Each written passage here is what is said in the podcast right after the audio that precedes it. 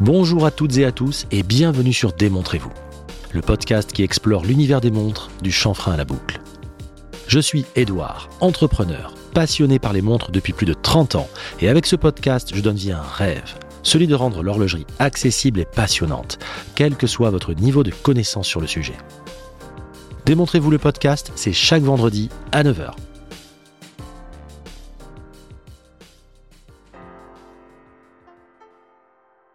Je suis très heureux de vous accueillir pour ce nouvel épisode. Vous savez, je crois qu'un de mes plus grands plaisirs dans la réalisation de ce podcast, c'est avant tout de vous rendre accessible ceux qui font l'horlogerie, dans des échanges simples et vrais. Et là, en ce sens, l'épisode avec Jean-Claude Biver était une masterclass. J'ai tellement hâte qu'il revienne dans l'émission pour creuser encore et encore et partager avec vous ces moments. Du pur bonheur. Et encore une fois, vous avez pété les compteurs d'écoute. Merci. Ah, et pour les moins timides d'entre vous, montrez-moi ce que vous portez et n'hésitez pas à poster votre monde du vendredi sur fond d'écran du podcast sur votre story. Un peu comme on faisait l'an dernier, je sais pas si vous vous rappelez. Et je republierai à mon tour. Mais avant de commencer, je suis super fier de vous annoncer mon nouveau partenaire. ABP Concept, aka l'atelier du bracelet parisien. Cette boutique est une véritable institution. J'ai d'ailleurs reçu récemment Yann Perrin dans l'émission, épisode 53, je vous le conseille vivement. Perso, et vous commencez à me connaître, je ne sais parler que de marques ou de personnes qui m'inspirent. Et là, ABP, c'est vraiment le kiff absolu pour personnaliser et sublimer nos montres. Faites-vous ce plaisir au moins une fois dans votre vie, et même si vous ne prenez rien, vous devez au moins voir ça, c'est un délire. Une boutique à l'ancienne avec un choix quasi infini de posterie, une personnalisation du bracelet à un niveau incroyable, histoire de porter la pièce qui vous ressemble. Et je peux vous dire que ça change tout. Perso, je me souviens comme si c'était hier de la première fois où je suis allé chez ABP, tellement cette expérience m'avait marqué à l'époque. Et je ne parle même pas du plaisir ressenti lorsqu'ils habillent votre montre du bracelet que vous avez commandé. Ces artisans transforment votre idée en un objet réel, tout simplement magique. D'ailleurs, il s'apprête à refaire une beauté à la boutique pour encore améliorer l'expérience client et Yann souhaite en profiter pour proposer le stock existant de bracelets, Apple Corner, maroquinerie, accessoires et tout ce qui est en stock à prix remisé. Aussi, vous me demandez souvent par MP si je connais des revendeurs pro vintage. Bah là, non seulement ils ont du stock pour toutes les bourses, et vous pouvez d'ailleurs voir les montres en ligne, mais en plus, à cette occasion, ils consentent une baisse de 300 euros sur chacune des pièces en stock. Carrément canon. Pour en savoir plus, soit le site web abpconcept.paris, soit directement en boutique, 56 places du marché Saint-Honoré Paris 1er. À bon entendeur Et maintenant, place à l'épisode 58. Après avoir reçu Pauline et Valentin Lassossois, je vous avais promis de recevoir le père, le créateur de la Legacy, celui par qui tout a commencé. Et quel plaisir de le recevoir pour évoquer ses débuts, à une époque que les moins de 40 ans ne peuvent pas connaître, pour reprendre et modifier la célèbre chanson d'Aznavour. Une époque où tout était à créer dans la distribution horlogère, et particulièrement dans la seconde main et le vintage, peu populaire à l'époque. Jean est un visionnaire, un observateur de son environnement. Il écoute, réfléchit, projette et crée. Il l'a fait en repensant sa distribution, mais également en ajoutant la pierre précieuse à l'édifice de son empire, à savoir la joaillerie. Dans cet épisode, on parle des années 90, de vintage, de stars et de films entre autres. Le tout sur fond d'anecdotes. Bref, tout ce qu'on aime sur DMV. Vous voulez 1h30 de kiff? Vous êtes au bon endroit. Je vous souhaite une très bonne écoute. Aujourd'hui, je reçois le membre d'une famille qui est déjà venu sur l'émission, qui est déjà venu sur Démontrez-vous. Une famille qui vous avait touché par son histoire et sa sincérité. Euh, il s'agit de la famille Lassossois, bien sûr, dont j'avais reçu les enfants, Pauline et Valentin, la next gen, comme j'avais aimé à les appeler. Euh, entre autres sujets, on avait évoqué la genèse de la saga Lassossois et notamment les débuts de Jean Lassossois. On avait parlé de toi directement, celui par qui tout a commencé en 1990. D'ailleurs, je vous invite à écouter l'épisode numéro 52 où justement Pauline et Valentin euh, ouvrent le bal de la famille Lassossois. On a commencé par la fin et maintenant on va revenir à la jeunesse justement. Jean, bienvenue sur Démontrez-vous. Merci. Donc c'est un petit flashback qu'on va faire. Alors c'est un petit flashback. Je vais te, je vais te, te- t'expliquer un petit peu comment ça se passe. Euh, comme je dis toujours, c'est comme au tango, tu te laisses euh, mener et puis. euh, Je suis. euh, et c'est marrant, donc je suis ravi de te recevoir et c'est assez drôle parce qu'en préparant l'émission, j'ai fait un tour dans ma bibliothèque. Tu sais de quoi je vais parler? Mhm. Et je suis tombé sur un de tes ouvrages, le fameux L'univers des montres, coécrit avec euh, Gilles Lotte. le, je crois que c'était sorti en 95. Et on avait fait aussi euh, Les Montrées des Stars. Ouais, exactement. Sans Gilotte qui était biographe des Ouais. stars, etc. hein. Très grand Euh, ami de Johnny. Voilà, qui avait fait beaucoup de biographies sur Johnny, qui avait bossé chez VSD, je crois, etc. Et moi, le mien est daté de 96. Donc, tu vois, c'est pas une passion qui date d'hier. Mm. Et le mien, est dé- la, la- la couverture est décolorée par le soleil. donc, ça fait des montres vintage, ultra vintage. Et c'était vraiment une référence à l'époque, hein, quand même, ce, Bah, on a lancé un peu un mouvement parce que c'est vrai que dans ces années-là, c'était pas du tout euh, d'actualité de parler de monde comme on en a parlé. Ouais. Aujourd'hui, tout le monde s'y intéresse. Il y a un développement incroyable des manufactures, mais euh, il faut savoir qu'en 90, ça démarrait et euh, bah, c'était le démarrage grâce à Monsieur Hayek, à Swatch. hein, il Bien faut sûr. quand même le dire. C'est quand sûr. même lui qui a permis à tout le monde de redémarrer. Il a remis le pied à l'étrier à l'horlogerie suisse. Ouais. J'ai fait mon école d'horlogerie en Suisse et je suis sorti en 81 euh, de l'école. hmm, Et je peux te dire que c'était pas reluisant l'horlogerie suisse. C'était euh, Ouais. c'était un peu compliqué. euh, on sortait des dans ma classe, on était six horlogers. Il y avait trois Français et trois Suisses. Incroyable. Donc euh, aujourd'hui, on se bat pour entrer dans les écoles d'horlogerie en Suisse parce que c'est vrai qu'elles sont très réputées. Hmm. Nous, on a en France, je fais une petite parenthèse. Vas-y, je t'en prie. Tu Euh, alors, la digression dans les podcasts, c'est le. tu peux y aller tant que tu veux. Nous, en France, on, a- on- on est le premier pays européen en école d'horlogerie. Hmm. Donc on fournit des horlogers pour le- l'Europe entière, même le monde entier, parce qu'il y a, il y a des horlogers qui partent à Hong Kong, il y a des horlogers qui partent à New York. Et, Mm. et moi, dans ma promo, je me rappelle à l'époque, il y avait un, un copain qui était parti travailler aux États-Unis, il avait passé la carte verte, enfin c'était toute une aventure. il a vécu, il a terminé là-bas. C'est pour dire que cette petite parenthèse pour dire que l'horlogerie aujourd'hui, c'est fabuleux, c'est merveilleux et j'en suis euh, super heureux pour tout le monde, pour mes amis horlogers, pour les collectionneurs, euh, pour les gens qui vont devenir collectionneurs, pour simplement les amateurs. Mais il faut pas oublier que ça n'a pas toujours été ça. Et euh, je pense que un peu de, réserve chez certaines, certaines marques serait de bonne aloi. Tu- C'est une bonne parenthèse. Tu as raison. Alors voilà, et c'est en fait, c'est recontextualiser. Tu as mis le doigt vraiment sur le fil conducteur de l'épisode. C'est remettre vraiment dans le contexte que, ce que tu as vécu, ce que tu as créé, ce que tu as instillé finalement il y a plus de 30 ans. Mm. Parce que ça paraît évident aujourd'hui, les montres vintage, etc. Moi, j'ai commencé ma passion dans les années 90. Donc, si tu veux, j'ai aussi vu ça. Ah bah, en même temps. Et j'en parlais euh, avec Jean-Claude Biver, avec qui j'en parlais, oui. bien sûr. Alors là, il était aussi au cœur du réacteur. Extraordinaire, Jean-Claude. C'est un personnage que j'adore. Et c'est un des rares qui est des, des- de tous les côtés. C'est-à-dire qu'il est, il est côté manufacture, Ouais. mais il comprend très bien les horlogers, Ouais. il comprend très bien les consommateurs. On dirait, Jean-Claude, moi, quand je l'entends parler, on dirait qu'il travaille avec moi, qu'il est dans la boutique tous les jours et qu'il rencontre les gens. Je te jure, c'est vraiment. Moi, j'admire. J'admire. Je suis grand, grand fan de Jean-Claude Biver. Et c'est quand même aussi, enfin, tu le sais aussi que ça a co- il a commencé par observer Chaudemar, tu sais très bien, les horlogers pendant un an, enfin, Mm. tu connais son histoire. Et je pense que commencer justement par l'art horloger, comme il l'explique si bien, c'est ce qui a complètement changé sa façon de voir les choses. Et il comprend, comme tu dis, mais c'est divinement bien le truc, en fait. Il comprend la chaîne de production, comme il comprend les artisans, comme il comprend la distribution, enfin, il comprend tout. Et euh, ce qui se conçoit bien s'énonce clairement, comme on dit, et les mots pour le dire viennent aisément, et c'est exactement ce qu'il fait. C'est-à-dire que lui, vraiment, il t'explique des choses parfois complexes et de façon simple. C'est ça l'intelligence vraiment. Voilà. C'est un compteur. Hein. C'est un compteur. Moi, j'ai- Ah oui, c'est fabuleux. J'ai eu euh, la chance de pouvoir le faire venir pour euh, des présentations avec des clients, euh, d'un débat qui devait durer une heure et demie, deux heures. À trois heures et demie, on y était encore. Et, euh, et les gens en redemandaient. Ah, mais quand c'est passionnant, quand on est vraiment passionné, qu'on rencontre un- des personnages comme ça, c'est super. C'est ça, c'est ça. Il est, il est euh, quand tu le rencontres, alors moi, il était un peu timé sur le truc. J'en ai expliqué parce que on a fait que 1h10, alors que tu sais bien que lui, ça peut partir dans les tours. Et donc, euh, on me disait, attention, il est timé, etc. Puis il m'aurait dit, disait, c'est bon, c'est bon, j'ai le temps, j'ai le temps. Donc, si tu veux, t'étais tiraillé entre. Bah ouais. Mais vra- vraiment épicurien et grand plaisir. Et donc, pour revenir, avant que tu te présentes, justement, pour ceux qui ne te connaissent pas encore, parce qu'il y en a, il peut en exister encore car ça, Heureusement. heureusement, évidemment, et c'est le but du podcast. C'est vraiment une mine d'or, et comme tu dis, tu avais tous les prix des montres dans, dans ce, dans ce, dans ce livre. Tu avais vraiment, alors les prix Mm. d'époque, quand tu les regardes, on se fait mal, mais ça, c'est, je trouve que c'est un faux débat, c'est autre époque, autre, voilà. Je ne je suis pas vraiment pour cette nostalgie-là, mais c'est intéressant de voir comme les modèles qui étaient mis en avant ne sont pas les mêmes que maintenant. Euh, moins de modèles sportifs, plus de modèles. Voilà, quand on, quand on retourne du côté de Blancpain, tu avais beaucoup de Villeray, moins de. Voilà, tu, vois- tu vois un petit Tout peu ce que je veux dire. Euh, mais vraiment recontextualiser ça. Et tu avais l'équivalent dans l'auto, ça me fait penser à ça, même si c'était pas, c'était pas un livre, mais c'était vraiment. Par contre, chez les buralistes, tu avais plus connu Topscar, tu sais. Bien sûr. alors c'est c'est pas le même ouvrage, on est d'accord, mais je veux dire, c'était cette façon de rêver à travers des photos des prix d'époque. quoi, Bien sûr. veux. Et tu avais toutes les plus belles bagnoles qui étaient dans ce truc. C'était un, un- c'était mensuel ou hebdo, je me rappelle plus ce truc-là. Et euh, c'était un journal de bagnoles et les mecs passaient, Ouais. t'avais plein d'annonces de voitures Ouais, toutes ouais, plus exotiques les unes que les autres. C'était Et peut-être bien hebdo. hein. Je crois que c'était hebdo. Et, et toi, donc dans un genre complètement différent, donc on retrouvait tout là-dedans.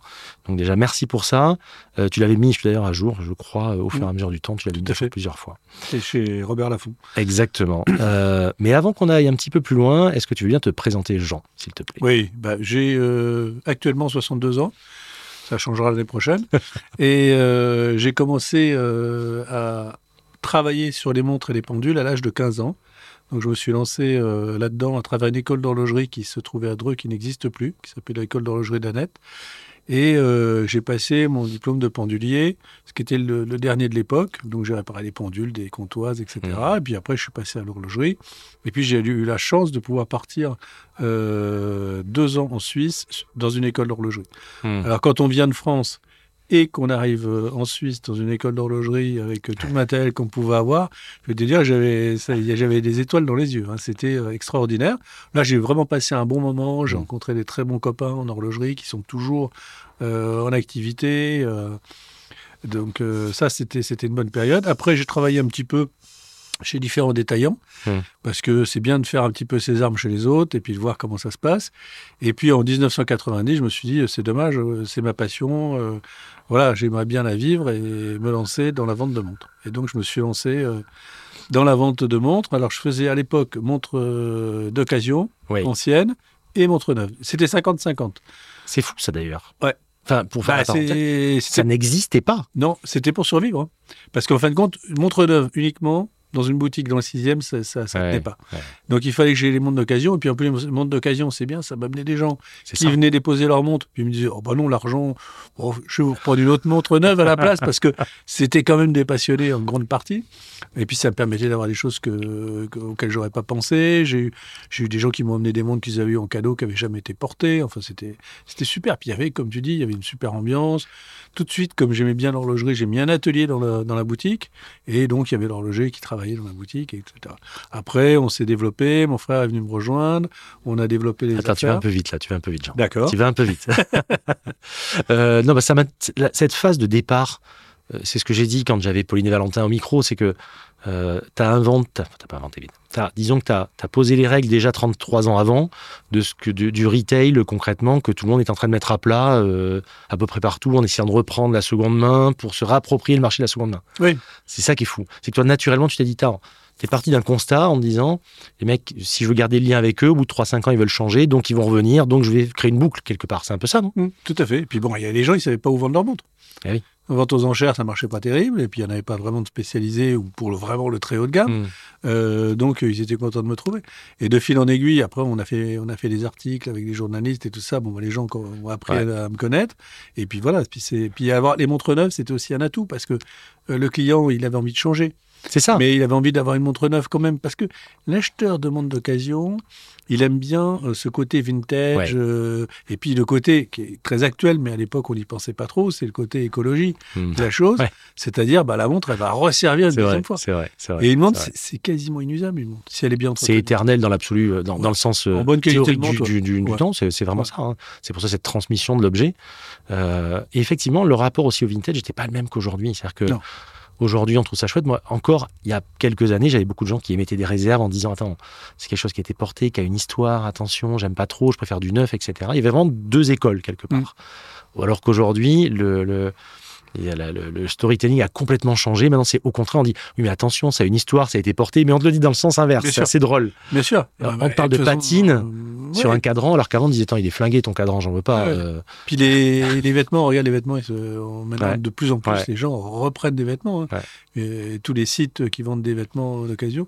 Alors, ça, tiens, on parle de site, une petite parenthèse. Je vais t'en faire plein pendant. euh, Mais vas-y, alors là, tu sais, euh, j'ai euh, ce qu'il faut. Il y a une bonne carte mémoire, Je tu peux y aller. Voilà, je préviens, euh, je préviens, voilà, les gens qui nous écoutent. Euh, c'est pas que je presse pour ma paroisse, c'est que je Mm. préviens juste les gens. Je veux vraiment pas qu'ils se fassent arnaquer. Hmm. Il y a énormément d'arnaques sur Internet. C'est incroyable. Euh, Aujourd'hui, il y a vraiment beaucoup, beaucoup de fausses montres qui circulent. Mm. Évidemment, parce que le marché, bah, il intéresse les truands. hein. C'est- même pas pénalement poursuivi. Ils C'est très ça flou encore. d'étrangers, machin, etc. Donc, euh, vous achetez une montre de marque. Je ne vais pas en citer une, on s'en fiche de, Mm. de la marque, mais bon, on Mm. sait lesquelles sont les plus prisées. Oui, hein. oui. On n'a même pas besoin de le dire. Voilà. Donc, euh, et, et on achète cette montre-là sur un site, on a la boîte, les papiers, on est sûr que c'est vrai. Par contre, on fait une bonne affaire. Une bonne affaire, on n'en fait jamais. C'est du. C'est sûr. non, mais c'est. Voilà. On achète ça à un particulier qui veut être payé en espèces parce qu'il n'a plus de compte en banque. Ils savent très bien raconter les histoires, les truands. Et on se retrouve avec une montre de marque, euh, boîte papier, qui est 100% fausse. Mm. Donc, qui vaut rien, qui vaut 500 balles, même pas euh, à 100 rémo. Donc, voilà. Donc, attention, les amis. Quand vous achetez une montre, prenez une facture, Ouais. réglez en chèque ou en virement, mais euh, méfiez-vous des règlements en espèces euh, sous le manteau, dans un bar ou un truc comme ça. Il y a sûrement une embrouille quelque part. Voilà, c'était la petite Tu fais, parenthèse. tu, fais, tu fais bien de dire. J'en ai parlé encore il y a quelques semaines avec Alexandre Léger. On parlait de tout ça. Oui. euh, qui aussi prêche pour cette paroisse-là en disant attention. Moi, on me demande souvent en MP, en message privé, on me demande souvent qu'est-ce que je dois faire, à qui je peux acheter, etc. Aujourd'hui, les montres sont arrivées à, une à tel niveau de somme que moi, je leur dis, à part si vous connaissez vraiment, si c'est un copain ou quelqu'un de confiance, achetez un pro de toute façon. Ouais. Ce qui, malheureusement, ne vous immunise pas à 100% non plus de se vous faire arnaquer, Non, mais malheureusement. si tu as une mais, déjà, une facture, on a un euh, recours, on a une ouais. facture, on a quelque chose. t'as une facture, tu Et- reviens avec la facture chez Exactement. la personne. Exactement. Si elle a toujours pignon sur rue, ce qui est Exactement. quand même le cas de, de- de beaucoup de, De gens beaucoup. quand même, Bien sûr, bien sûr. euh, on rembourse, il n'y a pas de problème. Parce qu'on peut Exactement. aussi commettre une erreur. Bon, nous, Bien sûr. Toutes les montres sont vérifiées sur nos montres d'occasion. Elles sont toutes garanties un an. Euh, bon, la marque à la couronne, euh, on a les horlogers de la maison qui les vérifient Ça aide. de près. Il n'y a pas une pièce qui ne passe pas entre leurs mains. Révision. Ça, ça compte. révision. Voilà. C'est comme les. Alors là aussi, autre point pour parler de Rolex, pour mettre les pieds dans le plat. Mm. euh, c'est quand même mieux quand la montre a été révisée par quelqu'un qui travaille chez C'est Rolex. évident. C'est parce que moi, les révisions, ou les, elle a été, elle a été vérifiée. Alors ça, j'adore. j'ai ouvert le, le fond de boîte, j'ai regardé, ça va. Pff, non, ça va, ok. Hop. On, on la passe au chronocomparateur, elle est bonne, elle est vérifiée. Mm. Et puis s'il y a un problème, de toute façon il reviendra, on la fera réviser pour de bon. Bien sûr. Attention à ça. Non, mais de toute façon, attends, je m'achète une Ferrari à 400 000 euros. Je ne vais pas l'emmener dans le garage du coin, hein, à la campagne. Exactement. Euh, mais en tout cas, c'est vraiment important de souligner ça. Et tu fais bien de le dire parce qu'on arrive encore une fois à des prix. Moi, c'est vrai qu'il y a, il y a 15, 20, 15, 20, 30 ans, quand on achetait des montres, déjà, il n'y avait pas le même, euh, la même spéculation. Donc, ça n'attirait pas les mêmes personnes non plus. Exactement. Tu le sais très bien. Mhm. Et quand tu achetais une Rolex à 2-3 000 euros, bon, bien sûr que c'était un risque, mais c'était pas le même risque. Non. Et parallèlement à ça, euh, les contrefaçons, même de vintage, sont incroyables maintenant. Tu le vois bien. Mm. Et, et même des gens de chez Rolex et tout peuvent se faire, euh, en tout cas, peuvent être dans le doute parfois sur certaines pièces, ce qui est quand même fou. Euh, donc attention et voilà. Pour rester pour l'instant sur ton, ça s'appelait le club de rencontre, c'est ça? Exactement. Pauline un m'a dit peu, ça. euh, c'était- C'était quoi C'était un backroom ou quoi ton voilà. Bah, euh, bah, avec le recul, tu vois, j'aurais peut-être euh, dû aller dans une autre direction, ça m'aurait plus apporté, parce que Mythique, euh, il a, il a quand même très très bien réussi. Euh, Ouais, il s'en est bien sorti. Voilà, moi, c'était l'esprit, on ouais. se rencontre entre passionnés, etc. Effectivement, Mmh. bah, bravo, hein, je vois que les archives sont très bonnes. Parce que ça, il n'y a pas beaucoup de gens qui le savent. hein. Donc, euh, en plus, on avait mis deux fauteuils club et tout. Ça Ouais, un peu- mais, mais oui, mais alors, qu'est-ce que j'ai retrouvé récemment? Si, j'ai retrouvé un montre magazine. Alors, tu vois, je te fais vraiment le truc Ah ouais. de 90 ou 91, Notre 91, je crois. euh, notre ami François Janden. on Ouais. Et j'étais, je les achetais déjà. Et moi, à l'époque, j'avais, parce que je, je l'ai recherché parce que j'ai fait un papier quand j'avais 12 balais, tu vois. Ah ouais. Le mec déjà énervé quand même. Où j'avais envoyé en disant j'ai une GGR, j'ai un machin, j'ai un truc. Pour le petit truc, les auditeurs le savent, mais tu le sais peut-être pas. Mon grand-père était horloger, c'est pour ça aussi qu'il Ah, a cette passion, pas. si tu veux, à Paris, rue de Lyon. Et donc, euh, et, et j'ai retrouvé encore récemment la pub où on voit le club de rencontre avec tes. Je crois que tu as deux clubs, je crois que c'est deux fauteuils Exactement. club Ouais, deux, fauteuils club. Voilà, c'est ça. Ouais. En noir et blanc. Alors que, je sais pas pourquoi d'ailleurs tu les faisais en noir et blanc à l'époque. Si tu voulais faire ça plus, plus Ouais, je crois que c'est, je sais pas, ça m'avait semblé bien. Non, non, c'était euh, le côté Mais- aussi un peu vintage, c'est noir et blanc, les Parce que ton, films, ouais, même ton euh, il était un peu art déco, je crois. Ouais. Euh, Un petit peu ce que l'on trouve d'ailleurs aujourd'hui sur ta devanture avec les montres. euh, Tu, as, le- tu rencontres le succès dès le départ ou pas Quand Non. tu ouvres ça? Qu'est-ce qui se non, passe? Euh, 90 à 94, c'est dur. Ouais. Vraiment, c'est dur. Parce Dans le que, dur, quoi. ouais. D'abord, les gens, ils sont pas, ils sont pas Puis encore branchés a personne pas te connaît. monde. Personne me connaît, euh, c'est le début des Swatch, puisque Mm, Swatch mm, ouais, c'est 80, ça. 82, mais ça démarre doucement quand même. Ouais, ça n'a ouais, pas ouais. été euh, l'explosion. La folie, c'est tout de suite. 4 enfin, 87-88, ça explose littéralement et toi, t'arrives là-dedans. Et 94, il y a une grosse étape dans ma, dans ma vie euh, d'horlogerie, c'est que bah, je, je, je me mets à avoir la concession des montres à la couronne. Donc, euh, ayant Rolex, effectivement, alors c'est pas le Rolex d'aujourd'hui, hein, les copains, faut le savoir. hein. Euh, on mettait en vitrine des Submariner, des GMT. Il y a que la Daytona que j'ai jamais mis en vitrine. Daytona acier, j'en ai mis en vitrine. Mais les autres, on les mettait en vitrine. Et, et, et puis Et voilà. on pouvait les, euh, les- tu vas les rendre fous, et on pouvait les acheter. Bien sûr, Je sais. sûr. Non, mais ça, c'était. Bah, après. euh, Ça paraît de la science-fiction pour les moins de 30 ans, tu sais. voilà. mais, euh, quoi, on peut les acheter dans Rolex c'est le côté spéculatif qui est mauvais. En réalité, c'est, c'est- ça fausse un peu la donnée. Et, euh, et donc 94, ça. Hum. euh, donc Rolex et Cartier arrivent, arrivent dans la boutique que j'ai agrandi entre temps. Ouais. Et là, c'est vrai que. Et puis ça coïncide avec cette augmentation de la consommation de l'horlogerie. euh, ouais, je suis un peu plus connu puisque ça fait 4 ans que je bourlingue, que je vais Mmh. sur les salons et tout. Cartier connaît une belle embellie aussi. Ouais, ouais. des modèles en plus. On est vraiment dans l'époque aussi. La, Pacha. Ouais, la Pacha notamment. Pacha ouais. C, donc Pacha C qui était une Pacha euh, Ah, un petit Pacha. peu moins chère parce qu'elle a été un peu plus simple dans la construction et là ça, on en vend euh, vraiment super bien. Ouais. Et puis après bon c'est toutes les marques qui se sont bien développées. Moi j'étais très longtemps très Gégère Lecoultre, Hum. la Reverso. On était euh, on a longtemps été le meilleur vendeur de, de Gégère France et on vendait vraiment beaucoup beaucoup de Reverso. Après euh, IWC c'est bien c'est bien développé Ouais. chez nous. Et puis euh, Omega, Breitling, Breitling avec à l'époque Michel Nierquin Mhm. qui, qui se battait vraiment pour sa marque. J'ai eu des personnages célèbres euh, en Breitling. euh, bah, on peut les citer. Il y Travolta avait euh, non pas Travolta, Bernard Tapie. Ah bah oui, c'est toi qui lui as vendu la Navy Timer? C'est moi qui lui ai vendu la montre de l'OM. C'est- la chronomate en or fond bleu zone champagne. Il l'avait pour le fameux match. Je dis Oui, je le dis match Navy Timer, c'est une chronomate qu'il avait. Chronomate. plus, je dis Coupe d'Europe de l'OM. Donc la fameuse. Il veut cette montre. Petite anecdote. Euh, il vient me voir euh, deux ou trois jours avant le match. Il me dit euh, Ma montre s'est arrêtée. euh, il me la faut absolument. Très superstitieux, Bernard Tapie. Il me la faut absolument. Chaque fois que j'ai gagné quelque chose dans ma vie, j'avais cette montre au poignet. OK je téléphone chez Breitling, ils envoient un coursier. le lendemain matin, j'ai la montre, je lui téléphone, monsieur Tapie, votre montre est là, il vient la chercher.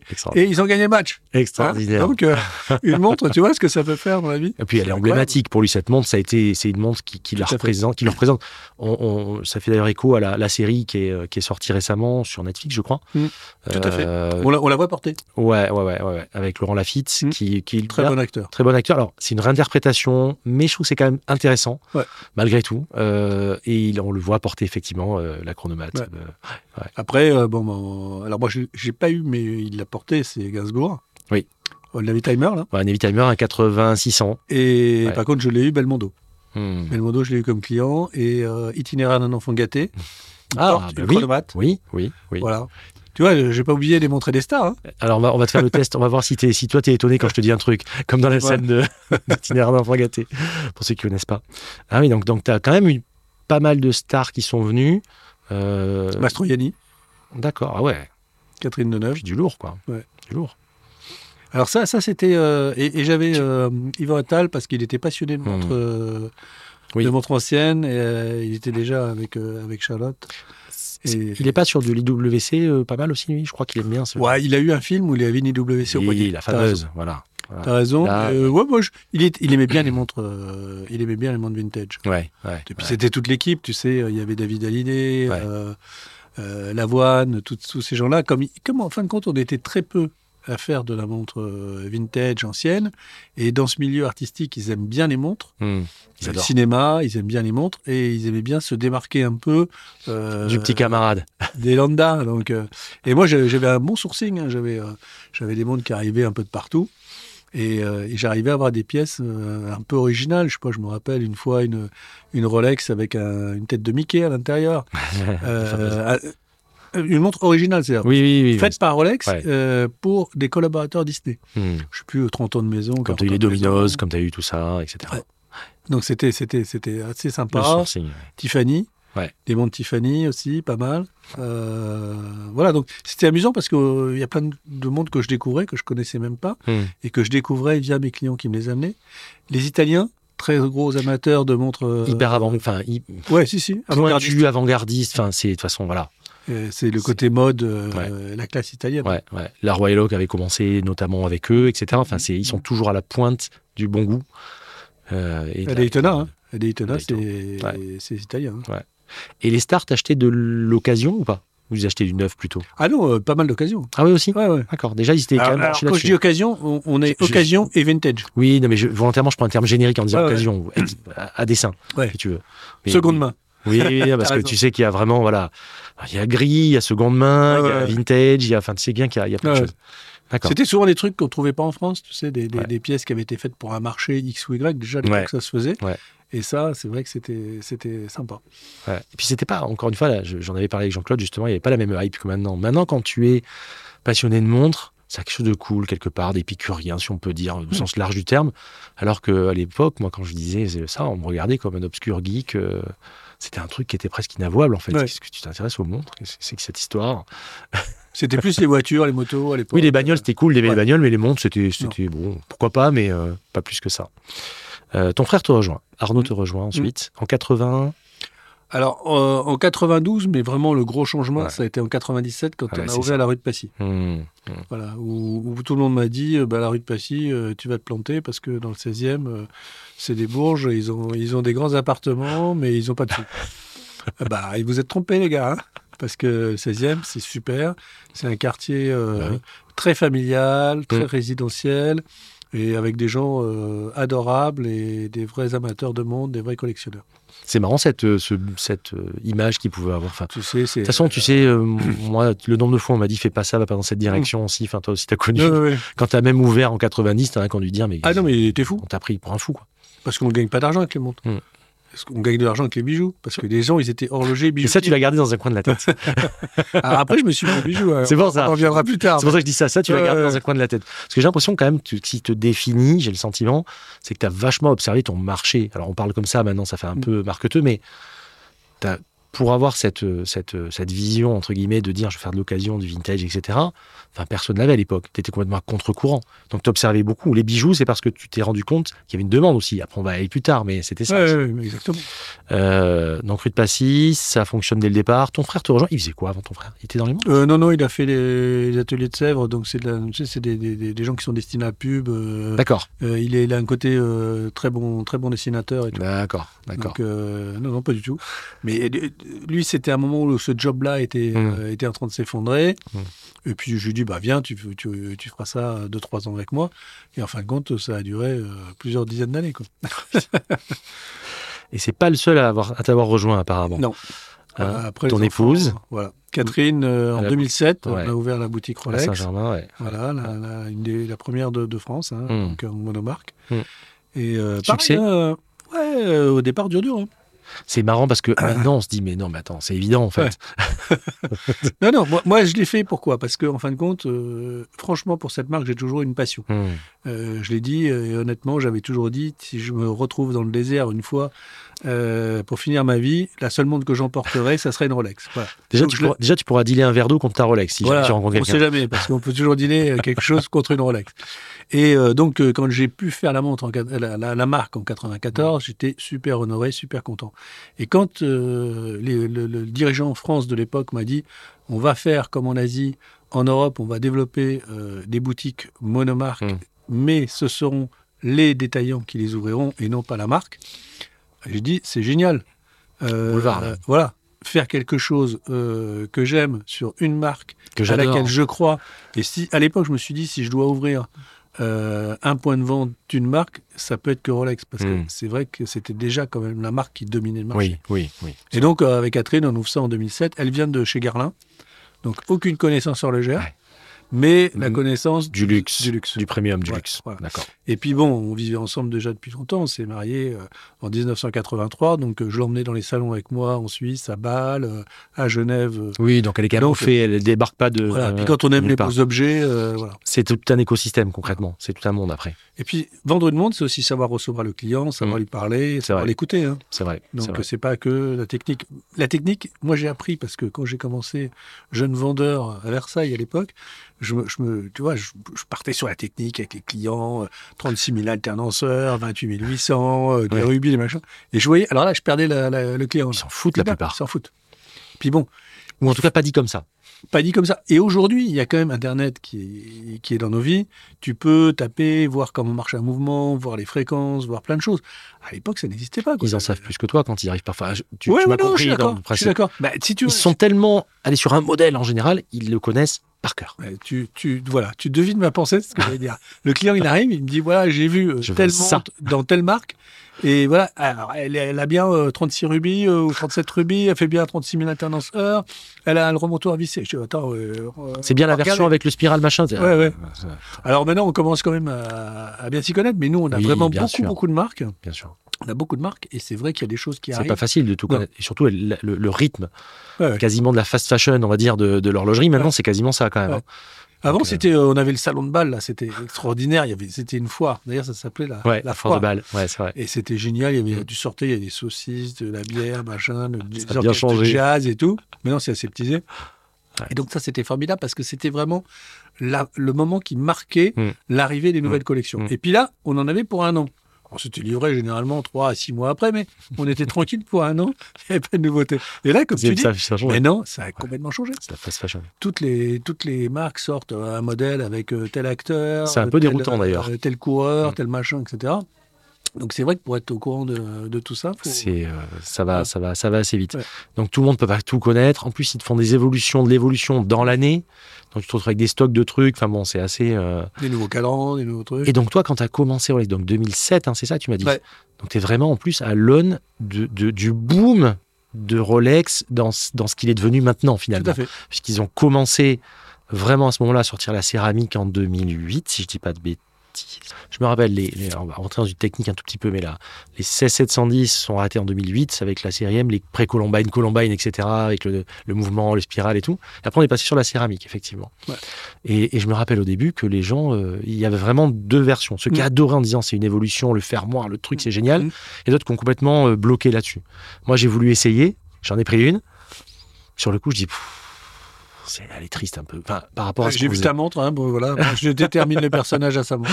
C'est mon gros défaut. Tu vois, bah, je trouve qu'on arrive à savoir Ouais. des choses quand même en Bien sûr. général. On arrive à savoir des Ouais. choses. Et j'avais la, 16 la 116 710 euh, céramique noire et cuille verte. Et au bout de 3, 4, 5 mois, je l'ai, je l'ai, je l'ai bazardé. C'est une super montre, mais qui me parlait. Il, il se passait rien pour moi, en fait, si tu veux. Alors maintenant, ça a évolué et tout ça. Ce que je regrette, c'est que ces montres, elle est identique, celle que j'avais en 2009, est identique à celle qui se vend maintenant, en fait, Mm. si tu veux. C'est un petit peu ce que je regrette. Elle ne bouge pas, ce qui est bien pour Rolex, mais ce qui pour nous est quand même euh, Ah un petit peu dommage. Alors moi, je, compare toujours ça aux voitures. C'est Ouais. vrai que je dis aujourd'hui, euh, tu veux rouler euh, tranquille, avec précision, euh, là je parle de précision, précision, étanchéité, euh, euh, pas de panne, etc. Tu vas plutôt t'acheter une montre euh, neuve, euh, Bien sûr. Une, euh, une marque Rolex évidemment, mais voilà. Après, euh, le vintage est quand même très fiable. Oui, Euh, t'as du vintage qui peut être très, C'est très vrai, euh, qui est bien. Et puis aujourd'hui, on arrive quand même bien les, les restaurer, bien les réparer. Et tout dépend ce que tu fais, c'est toujours pareil. Enfin, euh, Ah oui. euh, Je dis au de- client, allez pas faire, vous n'allez pas faire du 4x4 avec votre voiture de course. Il faut, voilà, Ouais. c'est exactement ça. Ce- selon l'utilisation, effectivement, euh, si tu vas faire quelque chose où tu sais qu'il va, moi, si je sais qu'il va faire un temps pourri ou pleuvoir, il y a des vintage que je sortirai pas, évidemment. Enfin, on fait en fonction. C'est que de la logique. C'est que de la logique. Et c'est comme ça qu'on maintient ces montres, qu'elles bougent pas, donc, fait. concrètement. Donc, il te rejoint, ton épouse te rejoint, Pauline un petit peu plus tard. 2017. 2017, qui, euh, elle m'avait raconté, c'était assez drôle d'ailleurs. Et elle me dit au début, les, clients venaient, me- je connaissais rien. Elle s'est bien mise. Hein. Ah, chapeau. euh, Ouais, apparemment. parce que c'est hein. ma fille, mais euh, voilà, elle s'est bien mise. Maintenant, elle connaît tout par cœur, les machins. Les... et elle connaît mieux que moi les, les vintage. Oui, oui, j'ai vu qu'elle avait une solide Ah connaissance, attention. euh. Ouais. Puis elle sait pas faire et tout. Ah, pareil, on, on a eu du mal hein, parce que la boutique était petite, Hum. elle était séparée. Euh, Aujourd'hui, là, ça fait deux ans qu'on est là au 58 euh, rue Ouais. Rennes. Ouais. Euh, c'est que du bonheur parce que on a de l'espace, on peut bien présenter les montres. Bon, euh, effectivement, il y a aussi un horloger qui est mon Ouais, fils qui nous a rejoint, donc ça aide aussi les réparations. On a, on a vraiment tout solutionné Mm, mm. euh, en trouvant cet espace. Qui a en plus un background, qui a bossé quand même dans les grandes maisons. Ouais. Enfin bon, en général, euh, parce que toi, tu l'as pas dit, mais tu es quand même sorti major de promo de l'école d'horlo- de l'école d'horlogerie, si je dis oui, pas de bêtises. oui, oui, tout à fait. Voilà, comme je sais que tu n'allais pas le dire, je le dis. C'est gentil. bon, sur 6, c'était pas trop compliqué. eh, quand même, Ouais, bon. qu'est-ce qu'il est modeste. Euh, là, ce soit joaillerie aussi. Ça part d'un constat Comment ça. Bah, si tu veux, alors voilà. Euh, là, c'est le côté euh, commerçant qui parle. Bah ouais. Euh, mes parents étaient commerçants, mon grand-père, mes oncles, tout ça, toute la famille. Donc, on a quand même ça dans les, dans les gènes. Ouais. Et je me dis, mince, il y a des clients, ils me disent, bah, j'ai acheté une montre chez vous, c'est formidable. Mais où, chez qui, chez quel confrère je peux aller acheter un bijou Merde. Parce que je ferai une bague à ma femme. Donc, tu conseilles un confrère, et le confrère, ils sont quand même bons, mes confrères. Bah, ils essayent de le choper, Ils et puis, et puis, et puis de lui vendre des montres après. Donc je me suis dit, c'est un peu bête. Et puis en plus, Catherine, euh, mon épouse, elle adore ça. Euh, donc on se dit, bah tiens, on va faire, on va faire une, une petite collection maison, et puis ça, on va essayer, on verra bien ce que ça donne. Et puis de fil en aiguille, moi ça m'intéresse. J'ai j'ai quand même fait un an de gémologie aussi à Paris. Ah oui, d'accord. Parce que bah, je trouve que c'était complémentaire. Et puis, euh, quand j'étais en école d'horlogerie, il m'avait offert un, un stage de. À l'époque, c'était une maison qui était à Angoulême, qui s'appelait Flamand. Hmm. Et pour faire de la bijouterie, j'avais fait des soudures, j'avais monté des bagues, j'avais Hmm. mis la taille, des trucs et tout. Et puis, l'horlogerie et la joaillerie, c'est quand même pas très éloigné. Connaissance des pierres, oui, mais au niveau du, du toucher, du travail manuel, c'est très proche. Et de la clientèle où tu Voilà. peux effectivement euh, toucher les deux d'un coup. Voilà. Euh, Non, puis c'est passionnant. hein. Ils sont toujours très forts quand tu vas dans les petites boutiques comme ça, ou un peu plus grosses, même à Genève, où ils te montrent une montre. J'ai encore eu ça il y a 15 jours. puis Elle me dit, mais et madame alors euh, Et hop, ils t'accrochent avec. Bah, bien sûr. C'est trop fort. Bah, tu- tu- comme ça, tu déculpabilises ton achat. Mais c'est, j'ai, Hein j'ai trouvé la, la- la vendeuse incroyable. Je regarde sur une montre et tout, puis elle me dit, Bah, ça c'est bien, ça, ça vaut tant, mais vous savez, euh, si, en gros, elle me fait comprendre implicitement que si j'achète un truc à madame à peu près la même somme, ça passera tellement mieux. Bah oui. c'est bien, c'est une bonne fait, ah ouais, franchement, j'ai trouvé ça très, très, très, très malin. Ce qu'il y a de bien dans le bijou, tu vois, c'est qu'on peut euh, faire de la création, ce qu'on ne peut pas arriver à faire dans Oui. les montres, euh, comme- parce que de marquer ton nom sur un cadran, ça n'a aucun intérêt. Une vraie création, c'est très compliqué. Un bijou, tu peux euh, créer un bijou. Euh, Catherine, elle a dessiné des bracelets euh, rigides avec des pierres dessus. Mhm. Euh, voilà, ça, ça marche, tant mieux, ça marche pas, c'est pas grave. De toute façon, tu le vends toujours, ou tu le fais fondre, et puis tu Oui, oui, les oui, pierres. oui. La bijou, Ouais. c'est plus, le- les stocks sont beaucoup plus faciles à gérer. En horlogerie, euh, T'es en juste à temps quasiment Ouais. en, joaillerie. C'est souvent sur commande. Oh non, non, quand même Non, du tu stock, fais quand on a même- pas oui, bah, stock, t'as ouais, t'as du stock, faire essayer. Oui. Euh, ouais. moins, tu peux, c'est-à-dire, tu fais essayer, tu peux dire oui là on peut mettre euh, des brillants à la place, là on Ouais, peut ouais, faire, ah euh, oui, tu peux etc. adapter. Et donc euh, plus gros, plus fin, etc. Tout Voilà. à fait. Non, puis, euh, nous, euh, en horlogerie, ce qui nous colle, c'est les, les- les pièces qui partent pas. Hmm. Quand tu as un, un stock euh, bloqué, euh, pour les couler, même, même en faisant un prix, Ouais. même en faisant... euh, Ça colle. ouais. Ouais. C'est compliqué. Hein Ouais, ouais. Et en plus, moi, je me rappelle euh, avoir été dans des salons avec mon frère et euh, dire aux, fabricants non, ça ça ne plaît pas, ça va pas marcher et tout. Mais si, mais si, prenez-le, ça va être la pièce de l'année, on va faire de la pub dessus et tout. Et, c'est une merguez. voilà. voilà. C'est. euh, Et après, et après, donc le fabricant, comme il en a vendu nulle part, Ah oui, oui, bah, quand tu lui parles de reprendre pas. la montre, ah bah non, c'est pas possible. Terminé. Et même soldé, bradé à, à perte, euh, t'arrives pas à les écouler. hein, ouais, ouais, c'est Bah, fou ça. Et par contre, tu vois, par exemple, on parle de, de, de, certaines marques. Moi, je me rappelle avoir eu des, des, des montres, bah, Honor Piguet, Mm. Royal Oak. Mm. Pas facile à vendre. Mm. Vraiment pas facile à vendre. Mais tu le sais, tu le sais aussi bien que moi. Il y a, allez, il y a 10 ans, une, une Royal Oak ou une Nautilus, euh, la moitié des gens disaient oui, c'est spécial quand même. Enfin, c'était pas très apprécié quand même. hein. Moi, je me rappelle, j'avais beaucoup d'amis dans mon entourage, je le dis souvent, qui me disaient ouais, enfin, euh, je suis- ils me disaient en gros, je suis pas encore, j'ai pas mon œil encore pour aimer ça. Ils voyaient une Nautilus, ils voyaient une Aquanaut, ils voyaient une Royal Oak, ils disaient c'est particulier quand même. Hein. Ouais. Et Genta, Et moi, je là-haut, dis, c'est il Gen- content. hein.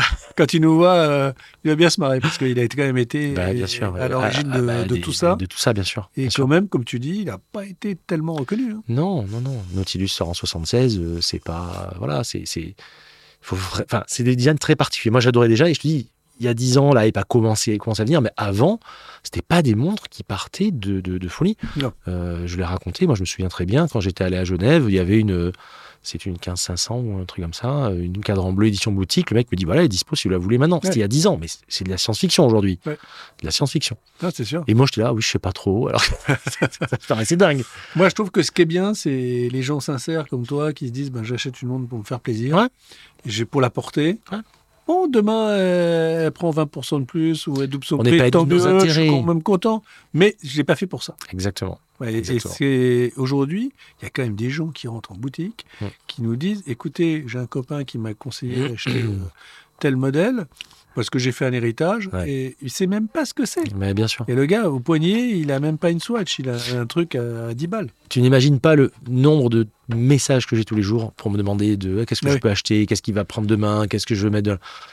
Je, je pourrais faire un copier-coller sur les mêmes messages et j'ai aussi beaucoup de personnes qui veulent faire des partenariats en disant tu peux conseiller des gens pour faire des trucs et parce que je faisais de la crypto il y a, ils te disent il y a trois semaines. Non, non, non, mais en fait, si tu. Enfin, c'est tellement pas le, le, le- ce que j'ai envie de donner comme message en fait, si tu veux. Alors encore une fois, faut pas être ennemi de ses intérêts. Bien sûr qu'on essaie de bien acheter. Bien sûr que si j'achète une montre dont je sais qu'elle perd 30% en sortie de boutique, je vais essayer de l'acheter différemment, bien Bien sûr. Ou alors essayer de voir avec le commerçant. Mais c'est pas le but. Mm. Le but c'est de porter. Et, euh, et les montres qui restent au coffre euh, pour rien faire, ou les mecs qui stockent euh, 10 subs. euh, Non, mais c'est vrai qu'il y a cette clientèle-là qui fausse le marché. Ouais, ça c'est quand même, ça quand même bien réajusté. Je ce Oui. que tu penses. Et c'est pas fini. Et c'est pas fini, je pense. Je pense 2024. Mm. euh, et je fais un petit Nostradamus. Et, euh, et IMO et montre. C'est le- Ouais, le bien sûr. tour de vis va être encore euh, bien plus, bien plus violent Bien encore. Je crois que c'est déjà terminé. Mais nous, on a toujours été euh, droit dans nos bottes en vendant les montres au juste prix et jamais, jamais, Mm. au grand jamais, en conseillant un- une montre placement. Mm. C'est pas le but de l'opération. Ouais, ouais. Donc, euh, tranquille. Est-ce qu'on peut aller sur tes goûts perso, ce que tu aimes toi? J'aimerais bien savoir un peu, voilà, parce qu'on voit euh, euh, Jean Lassossois, le personnage qu'on voit dans des émissions, qu'on voit dans des épisodes, qu'on voit sur des chaînes YouTube, etc.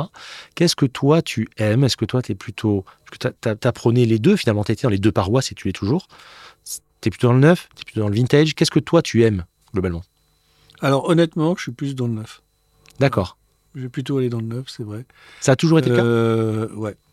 C'est mon côté euh, cartésien. J'aime bien la tranquillité. Alors après, il y a les montres souvenirs. Ouais.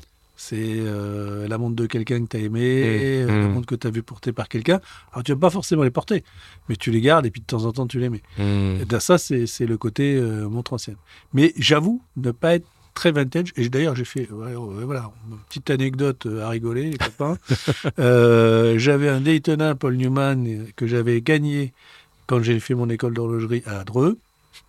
Et, euh, et donc, euh, j'ouvre ma boutique en 90.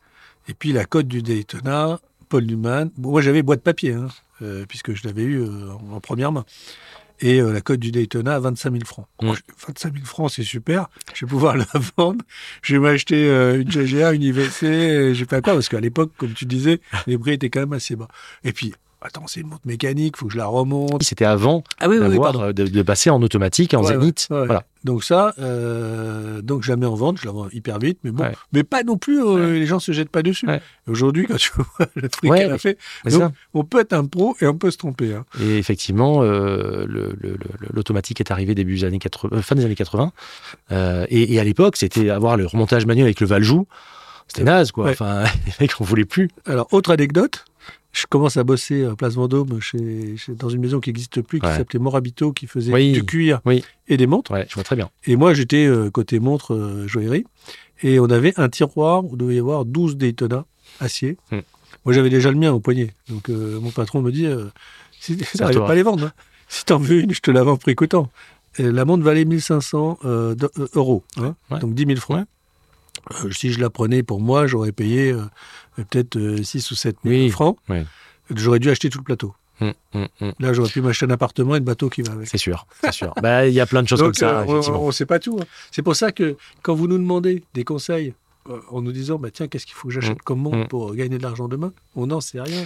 On- Si on le savait, on, on, garderait tout pour nous, honnêtement. On a des idées de tendance, des choses Ouais. comme ça. Après, moi, ça ça m'embête pas de conseiller des amoureux de montres qui veulent, Bien encore sûr. une fois, placer plutôt intelligemment, enfin placer, qui veulent plutôt acheter intelligemment, tout en ayant de la passion.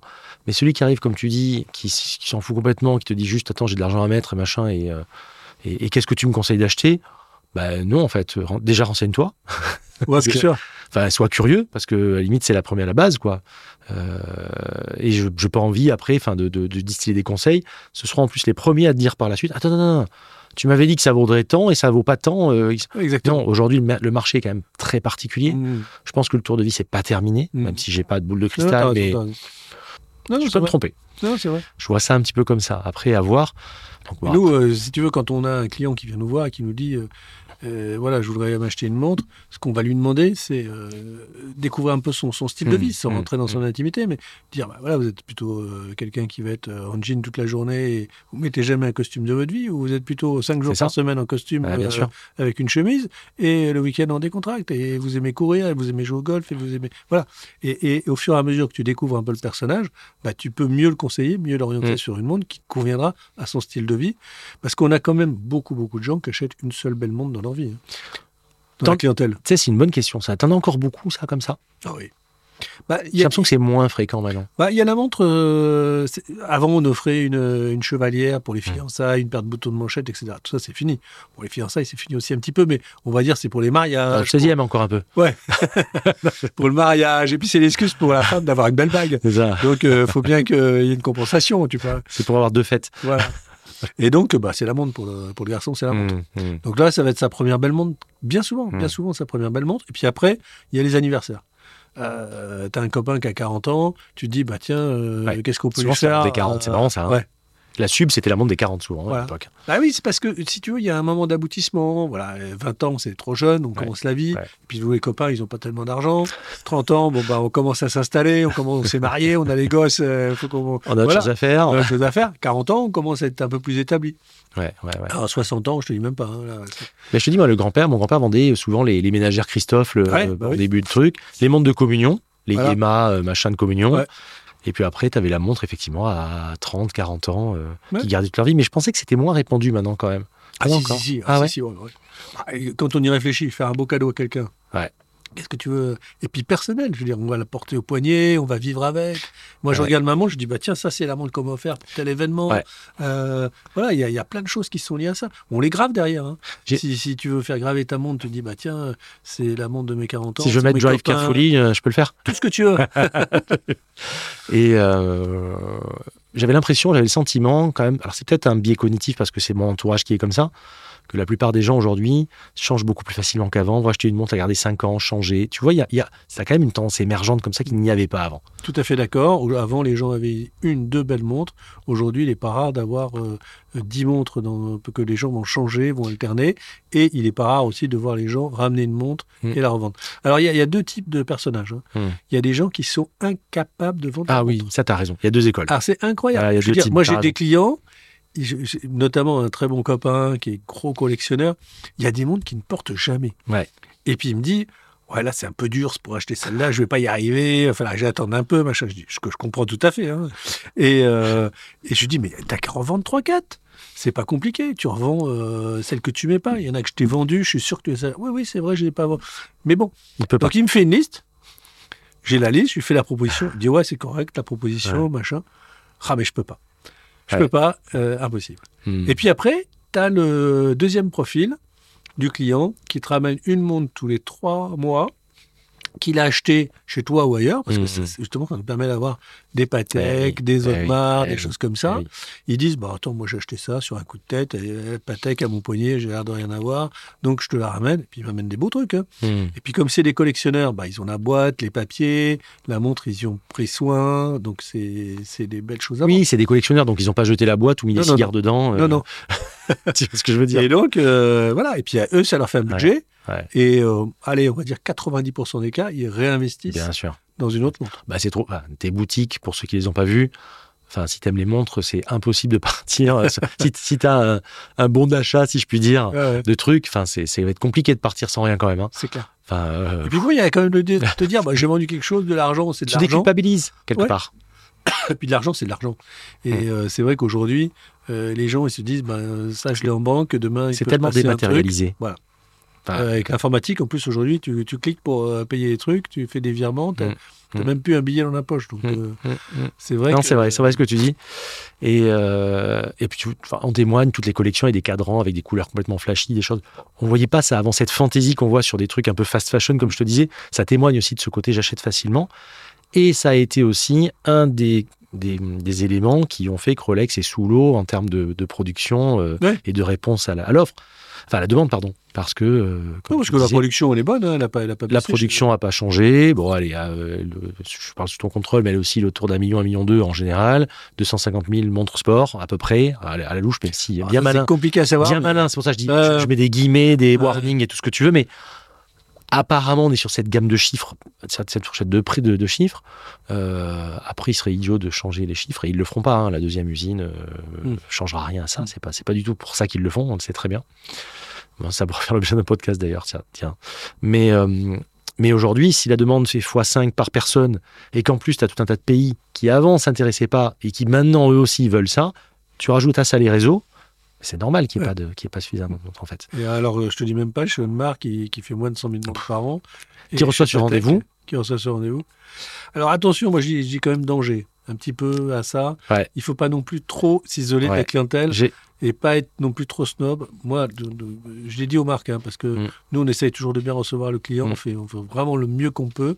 On peut toujours, on n'est pas à l'abri d'une erreur. hein. Ouais. Mais euh, moi, j'ai quand même beaucoup de retours de clients qui me disent ah bah, j'étais euh, chez Intel, des grandes marques, hein, Hmm. euh, j'étais mal reçu, on m'a dit mais monsieur, vous n'y pensez pas, vous en avez jamais acheté. Donc... Et le type est sincère en général. Alors, séparer le bon grain de livret. Voilà, ça c'est compliqué parce que si tu veux, il y a des gens qui viennent nous voir, mais avec des histoires pas possibles. hein. Je suis pas Euh, surpris, ouais. ouais. J'ai, j'ai- des trucs, je euh. je viens de me sortir, non mais des trucs assez sordides. Je viens de me sortir d'un cancer, je suis en rémission, je veux m'offrir une Rolex. euh, ou je veux m'offrir une, une Patek. Je ne pas Patek, mais, mais euh, je pense Ouais. qu'ils ont le même discours. Ouais. Voilà. Et en fin de compte, euh, la montre que tu as vendue en- en- parce que tu as été touché par ce que tu as dit, les gars, tu la retrouves euh, chez les confrères qui font que de l'occasion, deux jours après. Donc, ou alors, confrères qui. Tu sais, ouais, c'est comme quand t'es gosse. C'est comme quand t'es gosse. Quand tu fais une connerie, tous les enfants, le, le- quand t'es enfant, tu fais une connerie, ça finit toujours par se savoir. Et puis c'est de plus en plus tracé maintenant. Bien sûr, même. non, mais moi, moi ça m'est arrivé. Moi, j'ai des confrères parisiens qui font que de l'occasion, Bah qui oui. m'ont téléphoné, qui me disent c'est quand même bizarre. Le gars me la revend après, deux jours après, Ah oui. ça vient de chez toi. Bien Est-ce qu'il t'a bien payé? Est-ce qu'il n'y a pas une embrouille, machin, etc. Je dis bah non. Mais donc le gars. Non, il est juste très malade. Mais quand j'ai commencé à bosser euh, justement à Place Vendôme, là, je me rappelle, c'était les années Reagan. T'avais les Américains qui arrivaient. Euh, obèses déjà, en short, avec les baskets, au mois d'août euh, au mois de juillet, qui crevaient de chaud, et, euh, ils t'achetaient une une dédette en or et, Ouais, c'est ça. et une présidente pour madame. Et ils mettaient sur la table leur carte de crédit, il y avait nos problèmes. Donc je suis d'accord avec toi. Il y a un vieux proverbe qui dit l'ami ne fait pas le moine. C'est tout à fait vrai. Et par contre, quand je me suis fait truander, parce que je me suis fait truander quand même au cours de, de ma carrière, il faut le dire, les gars étaient vachement bien. Et euh, le, le truand est très sympathique. pour te réopposer encore à notre Ouais, adage. voilà, c'est vrai, c'est vrai. Et les, les gars étaient bien, hein, costume, cravate, Mm. voire, euh, voire secrétaire avec la petite mallette pour encore mieux te, te bluffer. Euh, Non, non, il y a des gars qui montent bien leur coup. hein. Ouais. Donc, euh, oui, oui, t'as raison. Oui, mais je trouve, je trouve que c'est encore plus vrai aujourd'hui. C'est-à-dire que et, et, et après des marques, on les citera pas, mais qui te demandent de, de venir, de re-aller sur le site web, de poser un rendez-vous pour venir hypothétiquement, alors que la plupart du temps c'est des touristes qui viennent, Bien sûr. Place Vendôme et compagnie. Et puis, tu, tu passes devant une boutique, tu t'arrêtes, t'as envie Et d'essayer puis un ça peut être euh, le mec. Enfin, euh, attends, une euh, veste, moi il m'est arrivé plein de fois d'aller dans des trucs de, dans des boutiques et puis de dire il est en, en stock, allez bam, on y va quoi. Bien sûr. Évidemment, c'est ça le, le- le plaisir aussi, tu vois, de, de l'appropriation. Et puis, la représentativité de la marque, elle passe par le fait que toi, tu la vois en vitrine, que tu rentres dans un Ouais. magasin, que tu Ton expérience utilisateur et, Et, client. et, euh, et peut-être cette fois-là, t'achètes pas, mais euh, Ouais. un an, six mois après, euh, bah, tu rentres dans la boutique, et une autre boutique, et tu Ouais. l'achètes. On, est, on travaille en réseau, en fin de compte. Et- c'est pour ça que c'est dommage aussi que certaines marques abandonnent la distribution euh, sur certains points Hmm. en province, notamment de multimarques, pour des questions de rentabilité ou de je sais pas quoi. Ouais. Et ben, je trouve que c'est un temps parce que tu n'as plus de, de présentation. Quand tu es dans une vitrine, euh, je sais pas, on va dire à, à Tours ou à Limoges, que les gens voient les montres, bah, c'est une forme de publicité, comme, euh, comme un panneau publicitaire. Complètement. comme- Et puis, tu as, des t'as- t'as des gens qui vont vouloir aussi se l'acheter, pour, par, Mm. parfois par mimétisme, parfois par passion. Ça dépend, enfin, tu sais très bien. Et puis, ça permet surtout, ce que les marques font très mal aujourd'hui, franchement, c'est garder le lead avec ses clients. Mm. Parce qu'une fois que la montre, elle est vendue, la plupart du temps, ils savent pas euh, où elle est, ce qu'ils en font, s'ils la gardent, s'ils vont en racheter une. Et c'est là où toi, tu avais bouclé la boucle finalement avec Bien ton sûr. occasion, quoi. Et puis le multimarque. D'avoir d'avoir- toutes les marques, c'est aussi un atout. Ouais. Parce que euh, ben, euh, un jour, ça va être une marque qui va être en haut de l'affiche, et puis l'autre jour, ça va être une autre. Parce que dans les années 90, il y a toi, il y a Laurent Picciotto qui fait euh, Chrono Passion. Mhm. Vous êtes les deux à avoir finalement euh, démarré ce concept de multimarque. Tout à fait. vraiment Avec euh, les frères Lambert aussi, Ouais, qui, qui, ouais. qui ont quitté le- la profession Ouais. et qui étaient quand même aussi précurseurs. Et parfois, j'ai vu des gens qui rentraient pour une marque, qui essaient autre chose et qui partent. Enfin, tu dois le voir très souvent. Ouais, ouais. Et même, même, alors, il y a des, des gens qui sont rentrés pour une montre d'occasion. Ils l'essayent, ouais, bon, voilà. Finalement, c'est pas Et top. puis, euh, ouais, finalement, et puis ils tournent dans la boutique et ils voient une montre neuve, ils l'achètent. Comment tu formes tes vendeurs là-dessus, toi? Alors déjà, j'ai la chance d'avoir des équipes qui sont euh, fidèles depuis très longtemps, donc euh, le courant passe bien. Je veux dire qu'on on a vraiment, c'est très fluide entre nous, C'est familial aussi, Ouais. quelque part. très familial. Bon bah, dans le 16e maintenant, c'est ma fille euh, Oui. Amélie qui, Oui. qui s'occupe de la boutique puisque mon frère a pris sa retraite il y a deux ans. Et bien qu'il soit plus jeune que moi.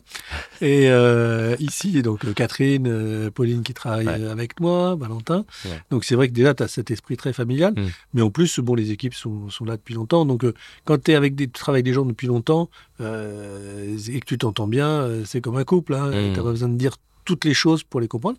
Ça, c'est une première, une première chose. Mais la deuxième chose, c'est aussi qu'on fait beaucoup, beaucoup de formations avec les marques. Et notamment maintenant qu'on a les visios, c'est hyper pratique parce que on se bloque une heure dans le Mm. bureau pour pas être dérangé. Et, et non pas une journée comme avant, Voilà, deux vendeurs, et Ouais. puis ils font le truc en C'est visio. ils- on leur dit, voyez, il y a ça, ça, ça et ça. Mm. Et encore une fois, moi, je suis pas trop. faut, faut, faut apprendre la technique, mais il faut pas non plus euh, trop rentrer dedans parce qu'on on décroche aussi en- Mm. à, à la formation, nous, en tant que vendeurs, Ouais. quand on n'est pas vraiment de, de la profession. Donc, ça sert à rien de, de, rentrer trop dedans. Voilà, ça, c'est essentiellement comme ça.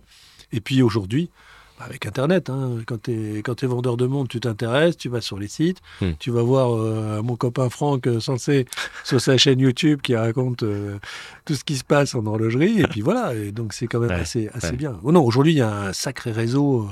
Ça a tellement changé. Ça a tellement changé. Et justement, quand je voulais au départ qu'on parle du club de rencontre, parce que tu as démarré un truc qui, en fait, en fait, maintenant, les réseaux, c'est un méga club de rencontre, Mm. finalement. Mais tu avais, déjà la graine de ça quand Ouais. tu l'as créé. C'est assez drôle. Maintenant, Il c'est plus avait- pratique hein, parce qu'en fin de compte, avec tous les trucs TikTok, euh, Ouais.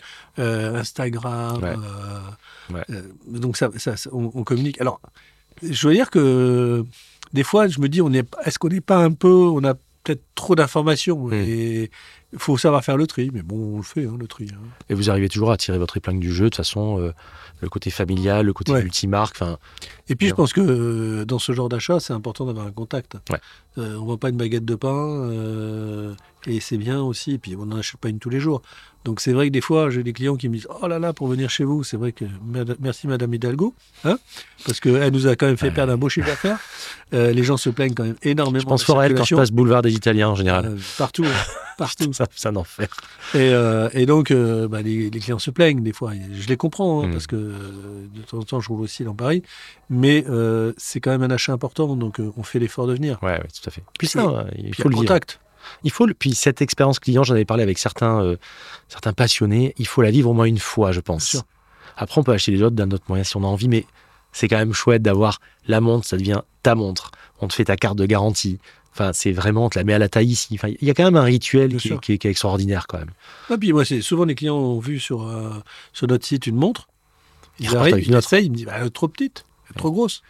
Je veux dire, on se rend pas toute compte la vie du digest. c'est- Et c'est vrai, euh, je prends souvent l'exemple du, prêt-à-porter. Tu vois une veste en vitrine, tu dis, ouais, elle est chouette, machin, elle est sur le mannequin. Ouais. Tu rentres, tu l'essayes, oh là, ça va pas du tout. Et puis là, celle qui est au fond, là, et, et tu l'essayes, elle te plaît. Et elle est parfaite. Voilà. Donc, une montre, c'est aussi un Ouais. petit peu comme un vêtement. Et, et nous aussi, avec notre expérience de vendeur de montres depuis euh, des années, tous- tous les gens qui sont avec moi, ils ont, ils ont plus de 10 ans d'expérience. hein. Donc, ils te Ouais. disent, bah non, ça peut-être, monsieur, on pourrait peut-être regarder celle-là, ça serait peut-être mieux pour vous. Et voilà. Et donc, on arrive à, à Hmm. trouver quelque chose. Et il n'y a rien de mieux C'est que là un client qui revient te voir Ouais. et qui te dit, euh, six mois, un an après, ah, est-ce que vous m'avez bien conseillé? Je suis content. Vous aviez raison. Et, et, et, et voilà, et je viens en chercher une pour mon fils ou pour ma fille, parce Mm. qu'il y a ça aussi. On a ce profil-là de gens qui viennent qui te disent mon fils va avoir 20 ans. Et oui, tu les suis. un T'es un bon peu comme le banquier, quoi. Tu Ouais. suis les gars. Ah, ça, des fois, c'est un peu dur parce que tu vois, j'ai- eu des parents, j'avais les enfants, c'était des bambins, et maintenant les enfants, ils sont très grands, ils ont des très belles situations, ils viennent m'acheter des très belles montres. Ouais. Je dis, oh là là, le temps passe. hein. T'es pas à l'école, toi? Non, je suis avocat d'affaires. euh, Ouais, c'est ça. Dieu sait où. Euh, ouais, mais c'est bien, c'est bien d'avoir ce- cette, cette notion de conseil, cette notion de suivi, d'accompagnement. Et tu, je te, on parlait tout à l'heure des messages qu'on recevait pour de la spéculation. Deuxième catégorie de messages que je reçois tout le temps, c'est est-ce que tu penses que celle-là va, va bien aller? Mais, mais j'en sais foutre rien en fait. Bah oui, J'ai pas ton poignet, j'ai pas ta vie, j'ai pas ton lifestyle, j'ai Ouais. pas ton machin. Qu'est-ce que je peux en savoir? C'est très très compliqué. Donc, euh, dis souvent, va essayer, va essayer. Mm. Euh, et n'achète pas, n'achète pas sur plan quoi. En fait, c'est un petit peu ça. Ouais. Non, non, c'est Euh, évident. c'est- pour ça aussi qu'aujourd'hui, même si Internet est très fort, les Ouais. sur Internet sont Ouais. très fortes, euh, dans cette catégorie de prix, les gens veulent quand même essayer, Bien veulent sûr. quand même voir, veulent quand même avoir un conseil. Bon, en plus, on revient à ce qu'on disait tout à l'heure, il y a les arnaques sur les occasions. Ouais. Mais il y a aussi euh, les vols de montres euh, qu'on envoie par la poste. On fait très très peu d'expéditions poste, ça nous arrive de Tu fais de la. VD de toute façon. VD, ouais. ouais. Bah, c'est le seul moyen. C'est le seul On- moyen on sûr. hein, de on, a quand... ouais, on a quand même eu des vols en VD. T'as quand même eu des vols en VD Putain. Ouais, parce que euh, quand le gars il vient chercher le truc chez nous, ben, même si on marque le nom du client, on marque pas euh, euh, les montres, on marque euh, notre nom de famille ou quelque chose ils comme ont- ça. Ils ont, ils ont Il, vu ce que il- c'était. il vo- il voit d'où ils viennent. hein. Hmm. Donc, euh, Oui. heureusement, pas trop souvent, mais ça arrive quand même. Les montres, les bijoux, là, ce soir, Ouais. d'accord. non, mais que là ce soir. Ils, ils se doutent bien qu'il n'y a pas une clé de 12 dedans, quoi. Voilà, c'est ça. Ils ont compris. Ouais. Euh, donc toi, tu es quand même plutôt moderne. Tu vois, j'aurais pas cru. Je pensais que tu serais un petit peu l'école des deux. Ouais. Ouais, faut revenir à ça. Quelle a été ta première montre, toi? La montre, en tout cas, celle qui a compté, que tu gardes encore un peu précieusement, si tu l'as encore d'ailleurs, je sais pas. Ma première vraiment belle montre, c'est ma montre de fiançailles. C'est une Reverso Jaeger LeCoultre or et acier. T'es très réverso, toi. Euh, ouais, ouais, je l'ai été. T'es très gégère. C'est- De toute façon, c'est les montres d'horloger. les Ouais, ouais, tout à fait. Non, non, mais et elle était à quartz parce qu'il y a très peu de mécanique Oui. à l'époque. Ouais, ouais. Et aujourd'hui, elle est toute petite, quoi. J'avais- Mm. C'est une montre de fille. Ouais, c'est vrai. C'est vrai. À verso taille moyenne. T'avais avec le bracelet en autruche. euh, Ouais. Même pas, non, ça n'existait pas. C'est bracelet croco noir, hyper classique. Ah oui, Là, on parle de 82. Ouais. Euh, oui, c'est à partir de fin 80, début 90, ils ont commencé l'autruche. Ouais, Ouais, ouais. Bah, ils ont Grosse mode un 93, peu, euh, 94. Ils ont copié un peu euh, Blancpain. hein. Ouais, ouais, ouais. Et puis euh, Henri John Melmont qui est arrivé à la tête de, de Jaeger. Hmm. Et euh, non, je connais bien l'histoire de la marque. Et c'était d'ailleurs, si je dis pas de bêtises, puisque je l'ai aussi reçu dans l'émission, euh, la famille ABP, justement de- de- d'Atelier de Bracelet Parisien, qui avait commencé à fournir, je crois, euh, Monsieur Perrin. Monsieur Perrin. J'ai eu le fils, Yann, qui est passé dans l'émission. Ah je me rappelle bien de ce monsieur. Formidable. Ouais, c'est Institution. des, gens qui. Ouais. Institution aussi. Eux aussi, ils ont bien pris le, Ouais. le pli. Ils ont Ouais. bien su Ouais. s'adapter. Et eux aussi, pour faire le, pour rebondir là-dessus, enfin, l'expérience client, quoi. Aller là-bas pour moi, la première fois que j'ai fait un bracelet chez eux, c'est une folie. Enfin, c'est comme arriver chez toi. C'est, Ouais. c'est, un truc à vivre, quoi, en fait. C'est vraiment un truc à vivre. J'ai des est copains qui ont été chez lui, euh, euh, qui sont venus pour un bracelet, ils sont repartis avec une ceinture et un portefeuille. Assorti à leur bracelet. C'est ça. Bon, après, ça a fait un peu mal au portefeuille, en l'occurrence. Ouais. Ouais, oui, ils avaient, Mais- oui, ils avaient un beau Mais portefeuille. on se fait plaisir. Ouais, ouais. Maintenant, il y a même les coques d'iPhone et tout, enfin, Mm. tout le truc. Qu'est-ce que tu, est-ce qu'il y a des pièces qui comptent? Qu'est-ce que tu portes globalement euh, Toi, t'es très, euh, Alors moi, je suis quand même beaucoup assez hétéroclite. ouais, Euh, je vais porter du Tudor. J'aime bien Tudor. ouais, Je pareil. trouve que c'est une marque euh, qui a un- et, et ça m'a fait plaisir parce que là, aujourd'hui, ils sont partis. Depuis demandé. 2016, moi je dirais, c'est-à-dire depuis qu'ils ont ressorti Ouais. la Black Bay et la Pelagos, c'est, incroyable cette marque. Et puis pour les, pour les clients, on peut dire que c'est un bon rapport qualité-prix. Imbattable. Enfin, je trouve imbattable. Ouais. Après, euh, bah, j'ai une Breguet aussi dans ma collection, mais je la mets moins souvent parce que, en fin de compte, euh, tu vois, euh, j'ai beau être en costume et tout, je suis quand même assez montre bracelet métal. Et euh, ouais, bah, ce que j'ai le plus, c'est des Rolex. Ouais. Et c'est sûrement Vous êtes très Rolex dans la famille. hein. Vous êtes vraiment picousé. De toute façon, c'est normal. Ouais, mais c'est quand même la- en dehors du fait, moi c'est pas le côté euh, justement spéculatif parce que vraiment j'ai jamais eu ce côté-là. Toi j'ai vendu ma, ma, ma Paul Newman pour rien du tout, mais euh, c'est vraiment des montres qui marchent bien. Et c'est c'est un peu comme les voitures, tu vois. Quand j'ai eu des voitures euh, anciennes. Et j'ai arrêté parce que je- je- j'en avais marre de la galère de tomber en panne, machin, etc. Et aujourd'hui, pour moi, la, la qualité première d'une montre, c'est de ne pas tomber en panne. Hmm. Parce que c'est vraiment énervant. De toute façon, c'est tout objet, non Tu mets ta machine à laver, elle tombe en panne, c'est- désagréable. Euh, tu prends ta voiture, tu pars en vacances avec les Ah. enfants, les bagages Ouais, donc raison. tu tombes en panne sur l'autoroute, c'est quand même désagréable. Voilà, donc la fiabilité, c'est un truc numéro un. Et c'est vrai que comme cette marque-là est hyper fiable, même sur le vintage. Et Ouais. En plus, c'est vrai que les montres aujourd'hui, c'est un accessoire qui n'est pas indispensable, donc on peut avoir l'heure à peu près partout. voilà. Donc c'est moins grave. En revanche, pour les voitures, je te rejoins parce que euh, si tu veux être à l'heure sur un rendez-vous important, tu prends pas ta vieille euh, Jaguar ou je sais pas quoi. Ah non, tu, tu peux pas Jaguar. C'est pour ça que c'était. J'ai pas dit ça pour rien.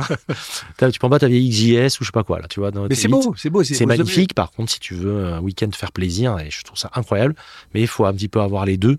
Voilà. Et c'est les montres, c'est pareil. Si tu es sûr, que- si tu vraiment que ta montre et qu'il faut être à un rendez-vous, un machin, ou si tu es en vacances, il te faut de l'étanche, du truc, du pas, pas de soucier, la meilleure montre, c'est celle à, à laquelle on ne pense pas quand on la porte finalement, quelque part. Exactement, Tu vois? Exactement. J'avais parlé avec un, un Dylan Trekking, c'est quelqu'un qui a une chaîne YouTube, qui est un aventurier. C'est un aventurier qui fait le tour du monde avec ses montres.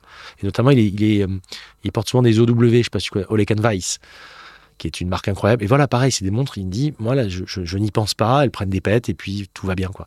Et de plus en plus, je suis comme toi, c'est-à-dire je porte des, des choses euh, sport chic ou sport. euh, et, et les montres cuir et compagnie, je les porte quasiment pas en fait, parce que c'est compliqué maintenant. Mm. S'il pleut, c'est compliqué. Si tu fais un truc un peu dur, ben, c'est c'est pas euh, l'incabloc, il est pas aussi bien que maintenant. Le, le- le spiral est plus fragile, etc., etc. Dans ma collection, j'ai aussi euh, évidemment une Breitling. Parce que, Qu'est-ce que tu as comme Breitling alors, j'ai une chronomate fond bleu zone champagne en acier, pas comme celle de Monsieur Tapi, en or.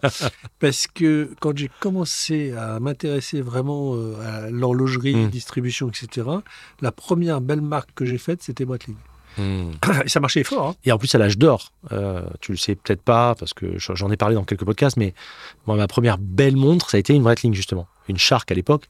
Mais c'était ça, et c'était 93, et c'était l'époque où Breitling, c'était vraiment euh, aussi bien que Rolex, en fait, dans la tête des gens, dans la conscience collective, c'était une marque vraiment euh, Ouais, incroyable. Breitling, ils étaient super dynamiques. Ah ouais. Je crois, euh, dans, dans les années. euh, T'avais Cartier, justement, Rolex, Breitling. 90, euh, la première marque euh, d'horlogerie de Mm, France au niveau mm. chiffre d'affaires, c'était Breitling. Ah ouais, ouais, ouais ça m'étonne. Tout le monde s'achetait sa Breitling. Puis on parlait tout à l'heure euh, des acteurs. Gainsbourg, Ouais. euh, Belmondo. Belmondo, euh, tous ils avaient une Breitling. Ouais, ouais. Donc Celle- euh, non, ça a marché très très fort pour eux. Celle de Gainsbourg, je l'ai eu deux fois. Je l'ai racheté deux fois. La 8600 elle était belle, celle-là. Ouais. Bon, j'avais pas le bracelet en. C'est en platine ou en or blanc, je sais plus. Alors lui, il l'avait fait en platine. C'est en platine, hein, c'est ça. Ouais. Et on a, on a eu son fils euh, à Gainsbourg. Mm. Euh, Lulu Ouais, Lulu. Il est venu chez nous pour refaire la montre de son père. Parce qu'en fin de compte, cette montre, elle a été ou volée ou vendue, je sais plus. Je, crois qu'elle était vendue, me semble. oui. Et, euh, et donc, enfin, il l'avait plus. Hmm, Il avait la nostalgie de cette montre. hmm. Et il est venu chez nous et on lui a euh, trouvé un des derniers bracelets à trous, là. C'est Ouais, bracelet, euh, ouais. très vintage. Et on lui a monté sur une On Navy Timer. Il était super content. Ah, d'accord. Voilà. Super montre. Et qui était hyper abordable en plus. Et tu vois donc la- le lien Oui. de Ouais. son père ouais. qu'il a vu avec, euh, et puis euh, l'envie de, de la porter aussi. Euh, donc c'est c'est- ça, c'est important. Toi, t'avais, t'as pas de montre comme ça, un peu Madeleine de Proust, euh, enfance et compagnie? Et ce qu'il y a, c'est que nous, quand euh, moi j'étais gamin, des parents, d'avoir une montre, c'était une, euh, une Seiko à quartz. Ouais. C'était la révolution. Ils sortaient de montres qui marchaient pas, qu'il fallait réviser, euh, Ah oui. que ça coûtait une C'est sûr, fortune. c'est sûr, c'est Tu sûr. n'avais pas d'horloger, et là, t'achetais une montre à quartz. Je sais pas, on va dire, c'était Hyper. peut-être hyper 300, précise. 300 euros d'aujourd'hui, Ouais. hyper précise, qui était pas mal, elle avait un look. Qui euh, touchait pas pendant trois ans. Voilà. Donc euh, c'est vrai que moi, je... euh, si mon père il avait une Omega, mais je sais pas ce qu'elle est devenue. Voilà. Mais c'était pas euh, là, là c'est vraiment flagrant. Il n'y avait aucun engouement sur l'horlogerie. Non, c'est sûr. Ah non, mais c'est sûr. C'est sûr. Et même, et même quand tu as démarré les années 90, je te dis, c'était pas. euh, Non, non, c'était pas folichon. Hein. C'était vraiment un cercle fermé, quoi. Ouais, ouais. T'a- Ouais. t'avais, Si les Italiens, comme, tu- Ouais, comme on disait tout à l'heure, les Italiens, ils étaient quand même pas mal sur. les Suisses, évidemment, les Italiens, les Français. Je crois que c'était vraiment les trois pays qui, qui étaient un peu plus énervés, quoi. Mais sinon, les autres. Non, je suis d'accord. c'était pas la folie, quoi. Alors les Américains avec Rolex. Ouais. Je crois que les États-Unis, parce que là-bas, bah là, eux, eux, ça a toujours été comme ça. C'était. C'est le cinéma aussi, beaucoup, influencé. Et puis j'ai une, j'ai, une, date en or, j'ai réussi dans la vie. C'était Day Date en or. euh, gros virage aussi avec la Daito, qui était euh, en 87 ou 88, justement, quand, euh, avec la sortie de Rain Man. Tom Cruise qui a une Daytona. Et là, les mecs sont matrixés, ils ont tous voulu un Daito. Enfin, t'as eu plein de choses comme ça qui étaient. Bien euh, sûr. ouais. Non, c'est- c'est- mais voilà. Mais donc, c'est vrai que euh, pas dans ma, dans ma génération. Alors, j'ai mon oncle, si mon oncle, il, avait, il était plongeur, enfin, amateur. hein. Et plongeur amateur, il avait une, euh, une sub, tu sais, enfin, D'accord. euh, une CD Waller. Ouais, ouais. Avec Ouais. le verre plexi et tout ça. C'est Ah ouais. mon cousin qui la, qui la porte. C'est maintenant. 65, ouais. Mm. Et sans ça, donc pas tellement de. Mm, mm. Ouais, dans ma famille, si quelqu'un était amateur de montres, c'était c'était mon oncle. Il était quand même pas mal amateur de, de beaux objets et de montres. Il en avait pas quand même quelques-unes, mais rien à voir avec ce qu'on Ouais. a, ce qu'on a aujourd'hui. Et c'est pareil, comme t'as pas d'offre, t'es pas tenté non plus. C'est ça. Aujourd'hui, on a tellement d'offres. Mais après, euh, oui et non. Moi, tu sais, depuis que je fais le podcast, euh, j'ai je- je- j'ai toujours des envies, etc. Mais j'ai pas la même envie que j'ai pu avoir à une époque, si tu veux. J'ai moins cette envie de ce besoin de posséder la montre. Je vais dans une boutique, je les vois, alors j'en achète hein, régulièrement, mais mais c'est pas la même chose, si tu veux. Euh, parce qu'on en a beaucoup en main, etc. Il y en a tellement que ça te brouille le truc. Et ça vient à ce que je voulais te demander justement. Est-ce que toi aujourd'hui, encore, tu te prends des pièces, tu fais évoluer ta Ah ouais. collection complètement? Ah, C'est horrible. Ah, C'est horrible. Je me retiens, je, je me retenir. c'est vrai? Ah non, c'est. Je vais pas dire maladif parce que je, je, je- je- j'ai des clients, c'est limite maladif. Mais, mais euh, alors là, ouais, des envies, j'en ai énormément. C'est vrai Ah ouais. Et si tu veux, j'ai un principe, c'est que quand je porte une montre, je l'ai achetée. Je, Ouais. ne, je ne porte jamais oui, aucune montre de mon stock. Ouais, je comprends. Bah oui. J'ai pas envie. Je, je comprends. Non, mais ce que je pourrais faire, tu vois, je porte une montre 6 mois et Oui, oui, je je la remets euh, dans les vintage Ouais, je pour pas comprends. que Ouais. Mais non, moi, je porte quelque chose que j'ai acheté. Hmm. C'est- une question de génération, je pense, je, je sais pas. Je mais- comprends. Je, je vois ce que tu veux dire. Ouais. Je vois ce que tu Parce veux dire. que j'ai un attachement à la montre. Je vais l'acheter, euh, voilà, euh, pour un événement, c'est pour mon anniversaire, c'est pour un truc que j'ai réussi, c'est pour un truc. Et puis, t'as pas le même plaisir, je pense, quand tu l'as pas vraiment à toi. Tu sais, c'est comme parfois avec des amis, euh, on se prête des pièces. Et moi, j'aime pas trop faire ça. C'est pas parce que je veux pas prêter mes montres, je, Ouais. m'en- je m'en fous, sincèrement. Parce que je sais qu'ils feront attention comme moi. Mais en fait, même si la montre me plaît, je vais pas la porter ou peu parce que c'est pas ma montre, en fait. Donc, y- j'écris rien avec. Tu vois ce que je veux dire? Ah non, je comprends très bien, c'est mon cas. Donc. Mais non, euh, non, non, euh, moi les montres, j'adore. Ouais. C'est- Ouais. Je pense que euh, c'est honnêtement ma première passion. J'en ai d'autres. Comme tout le monde, j'aime bien les voitures parce que c'est souvent. euh, mais bon, euh, promener des voitures, tu peux plus rouler. euh, les, les- les voitures anciennes, ça coûte quand même très cher d'entretien, de gardiennage, de tout Puis ça. la, la fiabilité est pas toujours au rendez-vous selon les marques. Donc les montres, euh, moi je trouve que je me fais plaisir. Et puis, Rolex, euh, sûrement, beaucoup. Ouais, je te disais Rolex, mais, mais pas que. Ouais. Donc euh, Jaeger, Mm. euh, euh, Blancpain, Breitling. Bon. Moi j'ai quand même commencé à 15 ans. Donc, euh, et puis j'ai ma, montre d'école d'horlogerie que j'avais faite, mais bon, c'est une montre à quartz. Eh bien oui, Ah eh oui, en plein dedans. En plein dedans. c'est une montre à double affichage à quartz et c'était très révolutionnaire pour l'époque. Donc j'étais très content de la porter. Alors mon fils, il a de la chance, il a fait une montre, euh, une vraie montre euh, Oui, parce qu'il mécanique. il a bossé chez Audemars, il a bossé. Il a fait l'école de Fougères, l'école d'Angers de Fougères, et après, effectivement, il a, bah, il, a, il a bossé chez AP, mais dans son école, euh, donc à la fin d'é- d'études, Hmm. on fait une montre. Donc ça, c'est super. J'aurais aimé faire ça aussi. Ouais, ouais. Mais si tu veux, peut-être euh, si aujourd'hui j'avais euh, 30 ans, que je viens de, de Hmm. sortir de mon école d'horlogerie, Hmm. peut-être que je serais resté dans l'industrie. Parce que c'était quand même ma passion première. Ouais. Mais quand j'ai commencé en 83, euh, l'horlogerie mécanique, euh, ça n'existait plus. Tout ce qu'on m'a proposé comme job, c'était de changer des piles dans les montres. Et le patron de Rolex de l'époque, je l'ai Ouais. rencontré, ils étaient- les bureaux étaient avenue de la Grande Armée. C'est un monsieur qui m'a gentiment reçu. Mmh. d'ailleurs, euh, hommage à cette marque parce que euh, un petit horloger euh, de, de, de 20 ans qui se présente. Qui débarque. m'a reçu et le monsieur m'a dit, vous savez, jeune homme, vous présentez bien, vous allez bien vous exprimer. Je vous conseille vraiment de vous orienter sur la vente parce que l'horlogerie mécanique, ça va être très très dur pour vous.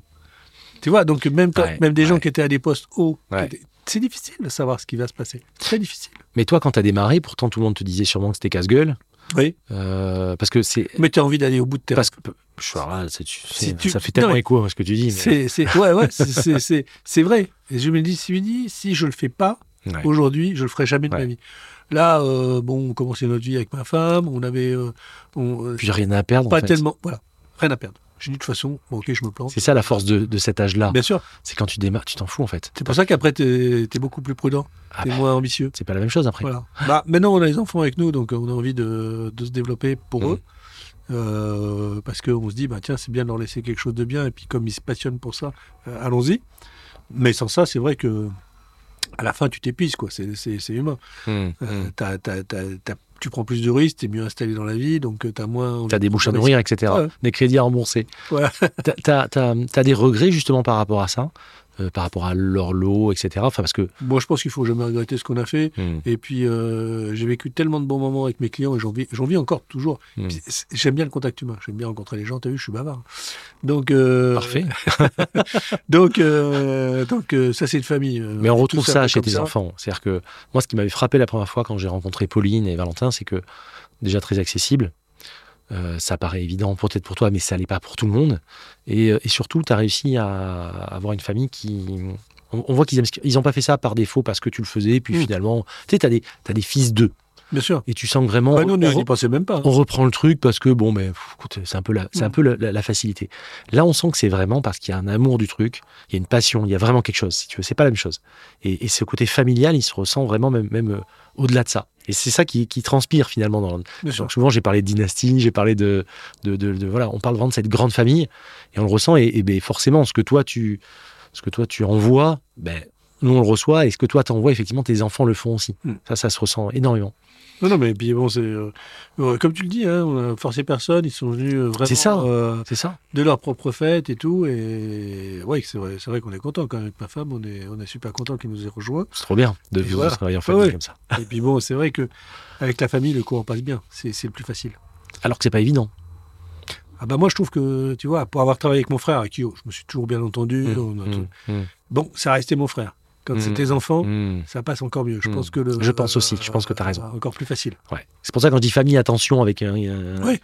Voilà. Ouais, mais, mais si tu veux, euh, tu vois, je te parlais de mon oncle qui était un personnage assez proche, qui a fait pas mal Ouais, de business et tout. Ouais.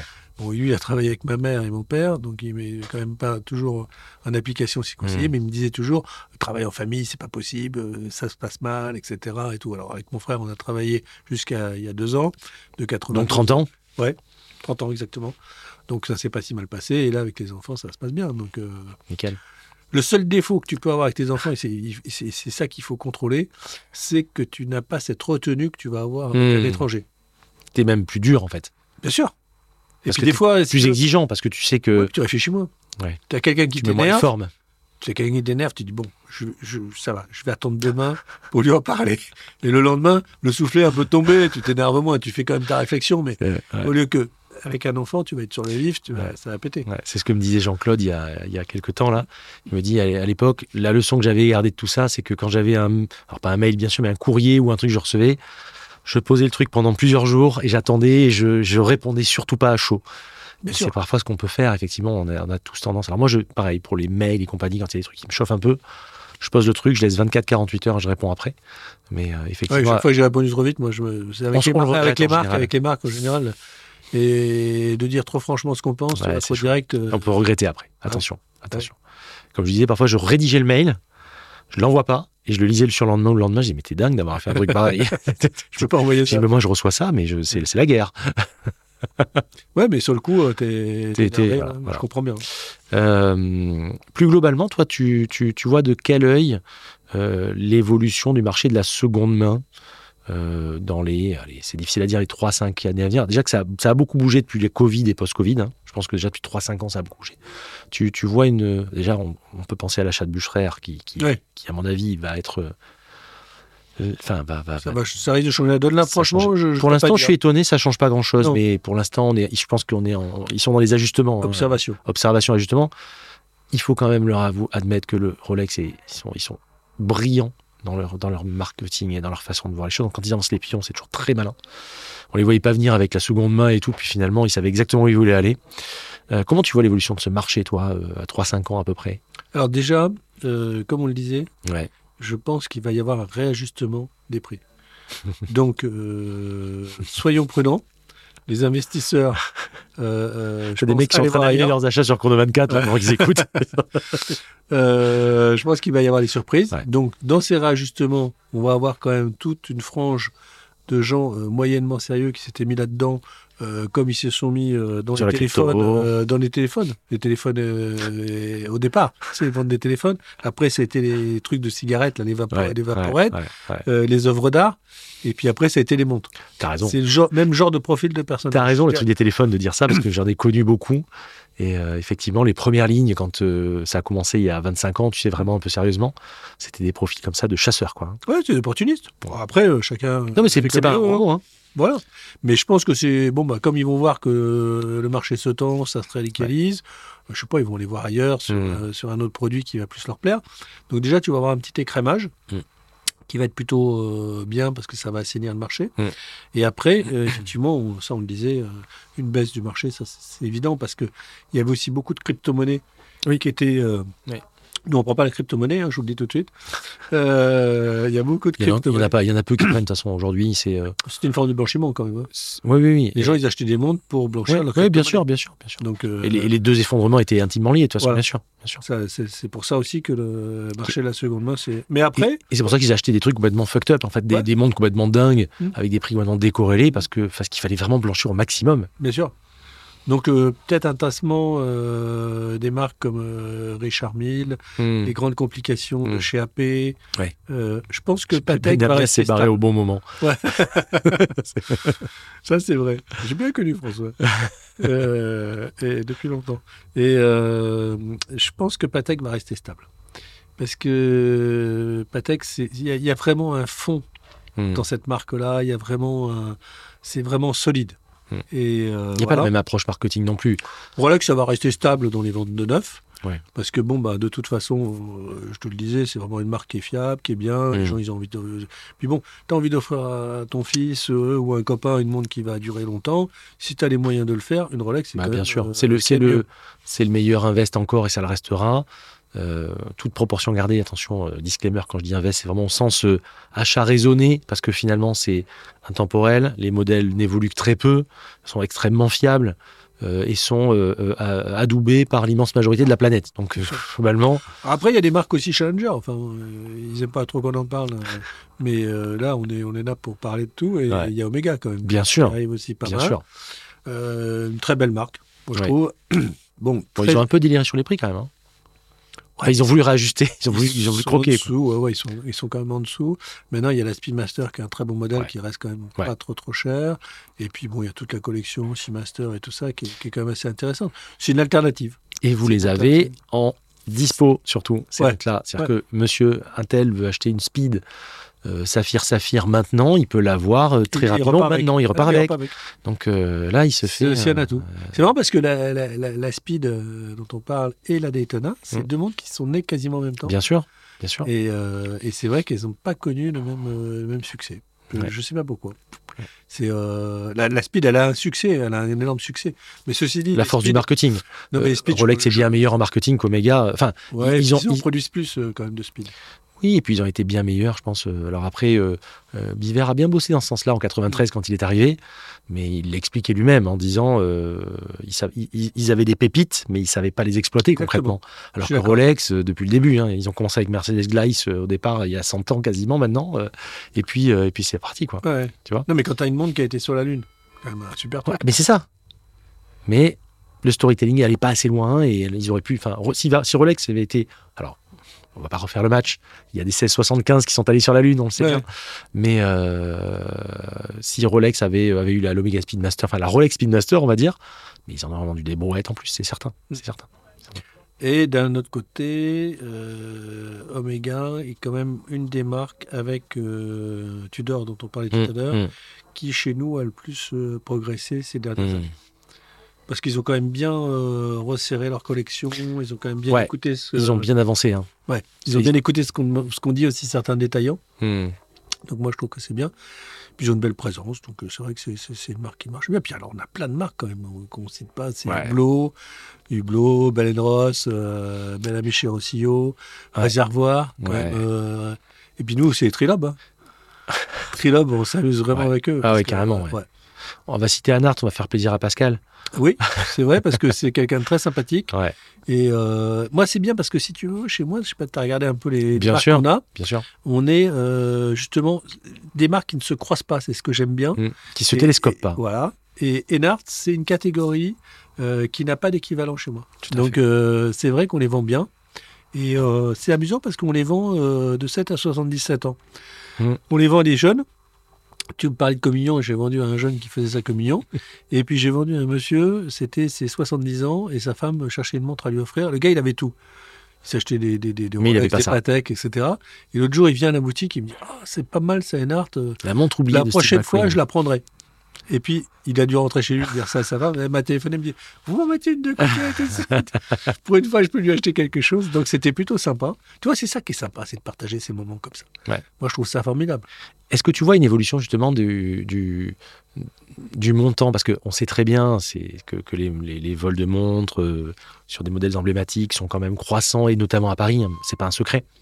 Est-ce que tu vois beaucoup de collectionneurs qui maintenant euh, mettent au coffre certaines et, et portent des montres de plus en plus accessibles pour être tranquilles finalement? Bien sûr. Tu vois ce phénomène? Ouais. Ou des gens qui viennent nous acheter une montre euh, plus, plus discrète Hmm. et qui effectivement mettent leur, leur grosse montre. la- Par contre, la bêtise à ne pas faire, c'est d'acheter une fausse. Oui, Rolex alors ça, euh, j'ai jamais compris. une fausse euh, Audemars en disant de toute façon, si on me la pique, euh, c'est moins grave. D'accord. Mais euh, on va se faire quand même tabasser. Le résultat sera là. Et en plus, on porte une montre qui est, qui est fausse au poignet. Donc, Tu sais, ça- ouais, j'ai jamais compris ça. ça bizarre. Tu sais, ça me rappelle dans un genre différent les, des dérives des réseaux, mais à l'époque, c'était pas encore vraiment ça. C'était sur Chronomania, je me rappelle, il y a 10 ou 15 ans. Un mec qui était sur Chrono s'était fait piquer sa collection chez lui de montres parce qu'il postait, c'est le fameux Friday Wear, les mecs mettaient leurs montres le vendredi, il a dû connaître et tout. Il poste ses montres et il se fait cambrioler, les mecs arrivent à savoir euh, où il est, etc. Et le mec dit bah, je, suis, je, suis, euh, je, suis, je suis dévasté. Il met les numéros de série comme on fait beaucoup en disant attention si celle-là circule et tout. Il dit mais bon, je les ai bien eus parce que ce jour-là, j'avais mon QP Patek en platine et celui-là, ils l'auront pas.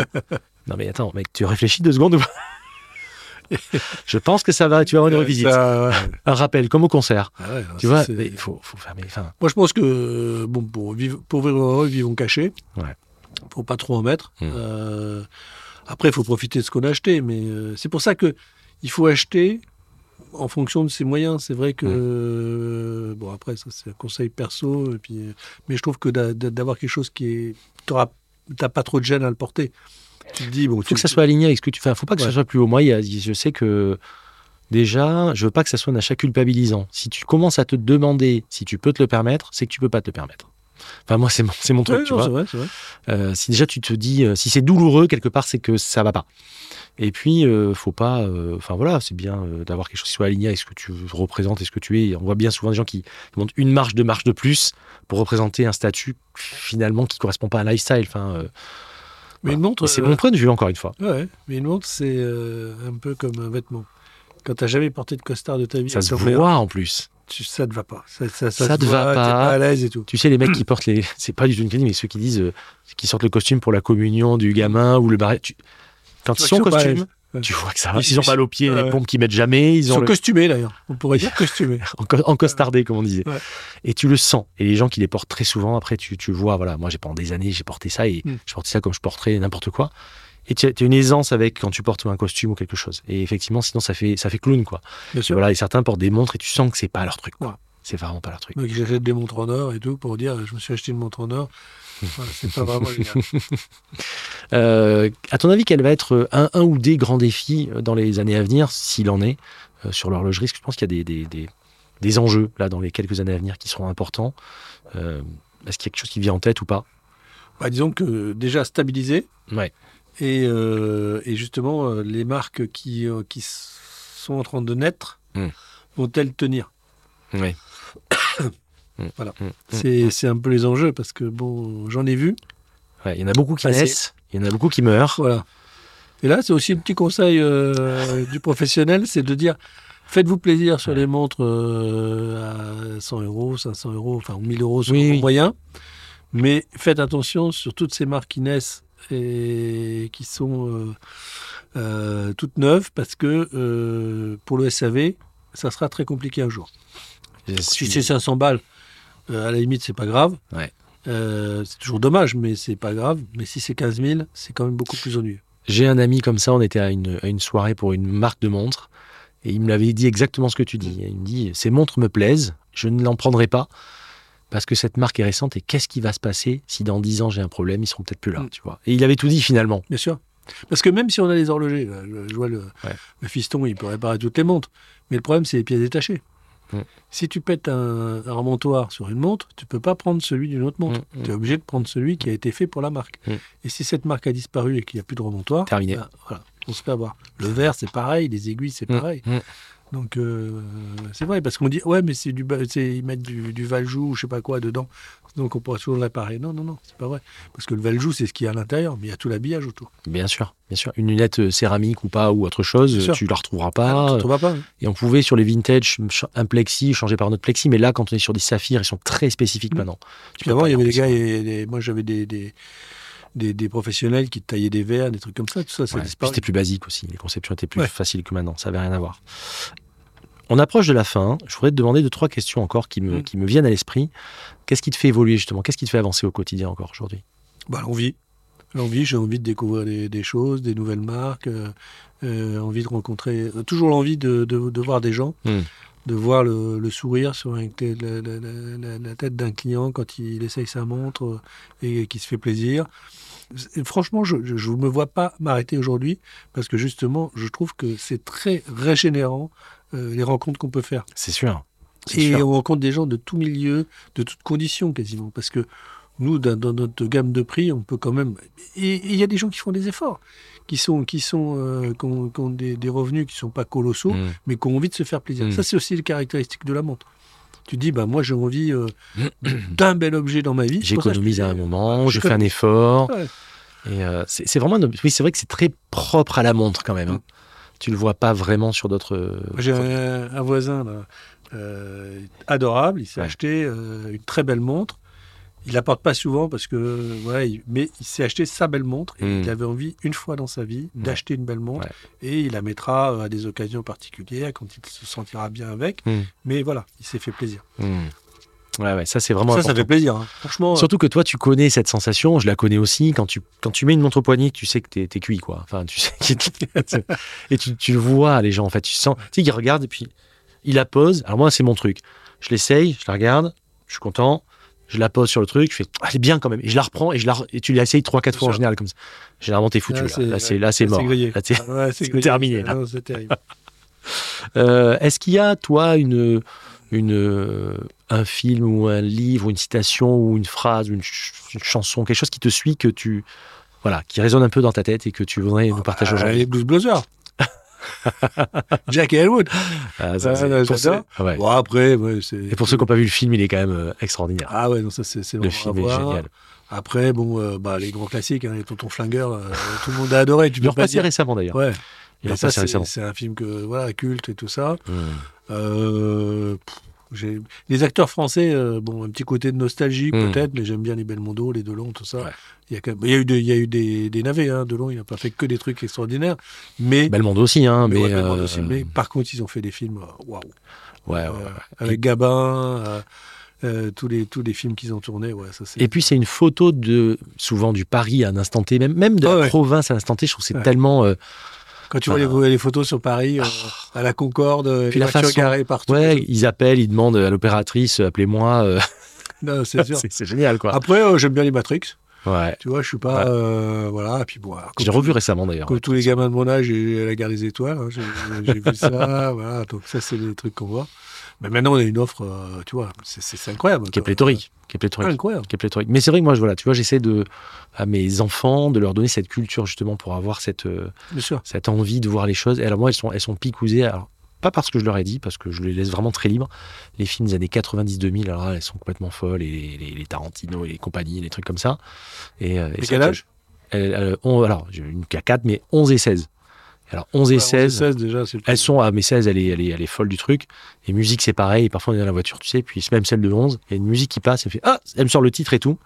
Ça, c'est chouette quand même. Quand tu as réussi à donner une petite culture musicale comme ça, c'est. Mais t'as vu comme les enfants aujourd'hui, ils réécoutent les titres qu'on avait. Enfin, moi, je- Exactement. J'ai toi, mais Exactement. les, les titres que moi j'écoutais quand je sortais euh, en Exactement. boom avec les, les copains euh, à 18 ou à, à 20 Exactement. ans. Et c'est incroyable. Alors c'est remixé, des fois c'est chanté par Alors, chanteur, ouais, ouais, ouais. mais euh, ça, ça- Moi, l'écoute. Alors, moi, j'aurais rêvé d'avoir un Deezer ou un Spotify gamin, ça aurait été un Mm. truc, un pur kiff. Mais voilà, elles écoutent ça et, et surtout, moi, je suis pas un prosélite. C'est-à-dire, Vraiment, je leur dis pas, écoute ça, c'est mieux. J'ai pas ce discours en fait. Mais d'elles-mêmes, comme j'en ai fait écouter plein de choses, elles me disent, Ah, ça c'est quand même bien, ça c'est. Et donc, il y a, il y a l'oreille qui se fait, un peu comme l'œil se fait pour les montres, si tu veux. me dit, ah, ça c'est bien, j'aime moins, etc. Je trouve que c'est le meilleur cadeau qu'on puisse faire à ses enfants, c'est de leur donner cet œil critique, ce sens critique un peu, je pense. Mais Tout à fait. euh, alors, quand je vais lancer l'épisode, qu'est-ce que tu. Est-ce qu'il y a une musique qui te, qui te représente que je pourrais mettre, selon toi? Bah, je te dis, les Blues Brothers, tu On mettra ce que ça? tu veux. Allez. Non, non, c'était. Eh ben, on fera ça. euh, c'est vraiment. Pour mes 40 ans, on avait fait euh, soirée Blues Brothers. Et costumé et tout? Moi, j'ai cinq frangins. hein. Putain. Ah ouais, la fratrie. euh, euh, tous plus jeunes que moi. Je suis l'aîné et mes cinq frangins, c'était tous habillés en- avec euh, le chapeau noir, costume noir, cravate noire. la soirée a dû être bien sympa. Très sympa et on avait trouvé un bon orchestre qui, a- qui a pu nous jouer Génial. quelques morceaux de. Génial. Ça a dû être une ambiance de, de feu. Ouais, bah oui. Dans la famille, on aime bien ça. C'est ce qu'on m'a dit. On m'a parlé de vos, de, de vos vacances, grande maison, on en Ah bon, profite. la famille. En, Ouais, non, ça. euh, en Normandie, c'est ça, non? Alors moi, j'ai une maison à côté de Chartres, parce Mm. qu'on est chartrain Mm. d'origine. Mm. Et euh, ça, c'est une maison euh, euh, où on se retrouve le week-end. Euh, on, a, on a pris l'option petit appartement à Paris. On a un petit truc petit avec ma femme et on, on va, on, va, on part le week-end avec Paris, ça irait. Moi, j'aime bien, sur mon tracteur, Ouais, la tombe ouais. Ouais, C'est trop cool d'avoir le meilleur des deux mondes quelque part. Bon, c'est sûr. D'avoir. C'est c'est beaucoup de bonheur. C'est chouette d'avoir les deux finalement. Et Il faut ça pour s'équilibrer. je trouve. Parce que nous, on a quand même des horaires. Alors, c'est, voilà, de toute façon, tous les métiers ont des défauts. Mais le défaut de notre métier, c'est qu'il faut être très, très présent. C'est très chronophage. Mm. Donc, de moment, ça fait du bien de Ouais. sortir un peu. Ouais. Et c'est vrai, euh, c'est Jean-Claude Biver qui m'avait dit euh, sorte de temps en temps la tête du guidon. Parce que quand tu as la tête dans le guidon, tu vois pas ce qu'il y a autour. Et c'est vrai, c'est tellement vrai. Mais lui, il est- lui d'ailleurs, il se ressource, il fait des câlins aux arbres et tout. hein. Enfin, Ouais. Il est vraiment euh, son fromage, sans frais. c'est un épicurien. hein. C'est un Ouais, vrai épicurien. Dans mes Ça fait passions, ça fait partie aussi des passions que j'ai. Ouais, c'est vraiment ouais. la- Donc la bonne bouffe, lui, le, bon vin, à consommer avec modération, le bon fromage, les va Il commence à faire le truc en me disant j'adore les vaches. et j'adore les arbres. Et c'est vrai que cet équilibre, comme tu dis, euh, cette génération peut moins le faire, notre génération peut moins le faire. Moi, je l'ai fait, j'adore ça. C'est vraiment d'avoir l'équilibre entre. J'aime bien parfois me- me- m'abreuver de ville et ensuite me m'isoler de campagne. Tu vois, j'aime vraiment ces deux trucs-là. Tu vois. Mais quand on a, on a vécu là-bas euh, notre confinement, Ouais, ouais. donc c'était une grande chance. Le premier, ça a été, il faisait beau. Mais le Ouais. deuxième, tu vois, j'étais content de revenir à Paris. J'en avais marre. Ouais, ouais. Mais à l'inverse, ceux qui ont vécu que dans des appartes. euh, tu tournes toujours. Ah non, mais ça, ça a été horrible. euh, Moi, j'ai une- les étudiants et compagnie, ça a été compliqué. hein. Une femme qui travaille chez nous, qui est chinoise Mm. et qui a été confinée en Chine, Ah ouais. elle m'a dit plus jamais Ouais, je c'est- retourne en tu, Chine. tu pètes un câble. hein. Je pense que tu deviens fou. Deux enfants et, et alors eux, nous, on pouvait quand même encore sortir un peu, aller faire des courses et tout, mais eux, ils restaient. Ouais, c'était terrible. Les villes étaient Ils périmétrées. amenaient la bouffe à la porte et tout, Affreux, mais pas affreux. sortir. Affreux. Écoute, merci vraiment, Alors, Jean. Merci, merci pour le temps. C'était très cool. C'était merci très chouette. temps à toi parce que moi, je suis bavard. Merci à toi. Ciao, Jean. Salut. Au revoir. Nous arrivons à la fin de cet épisode. J'espère qu'il vous a plu. Et si tel est le cas, je vous invite à liker, partager, commenter. Et s'il vous plaît, pensez à mettre une note 5 étoiles sur Apple Podcast ou Spotify. Ça ne vous prend qu'une seconde et ça aide tellement la chaîne à progresser et puis ça me donne de la force.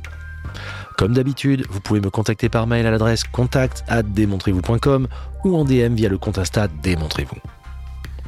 Et enfin, comme chaque vendredi, voici venu le temps de notre adage, mais écoutez plutôt. Plus le péril est grand, plus doux en est le fruit. Pierre Corneille. Je vous laisse méditer là-dessus, je vous dis à vendredi prochain 9h et surtout, portez ce que vous aimez. Ciao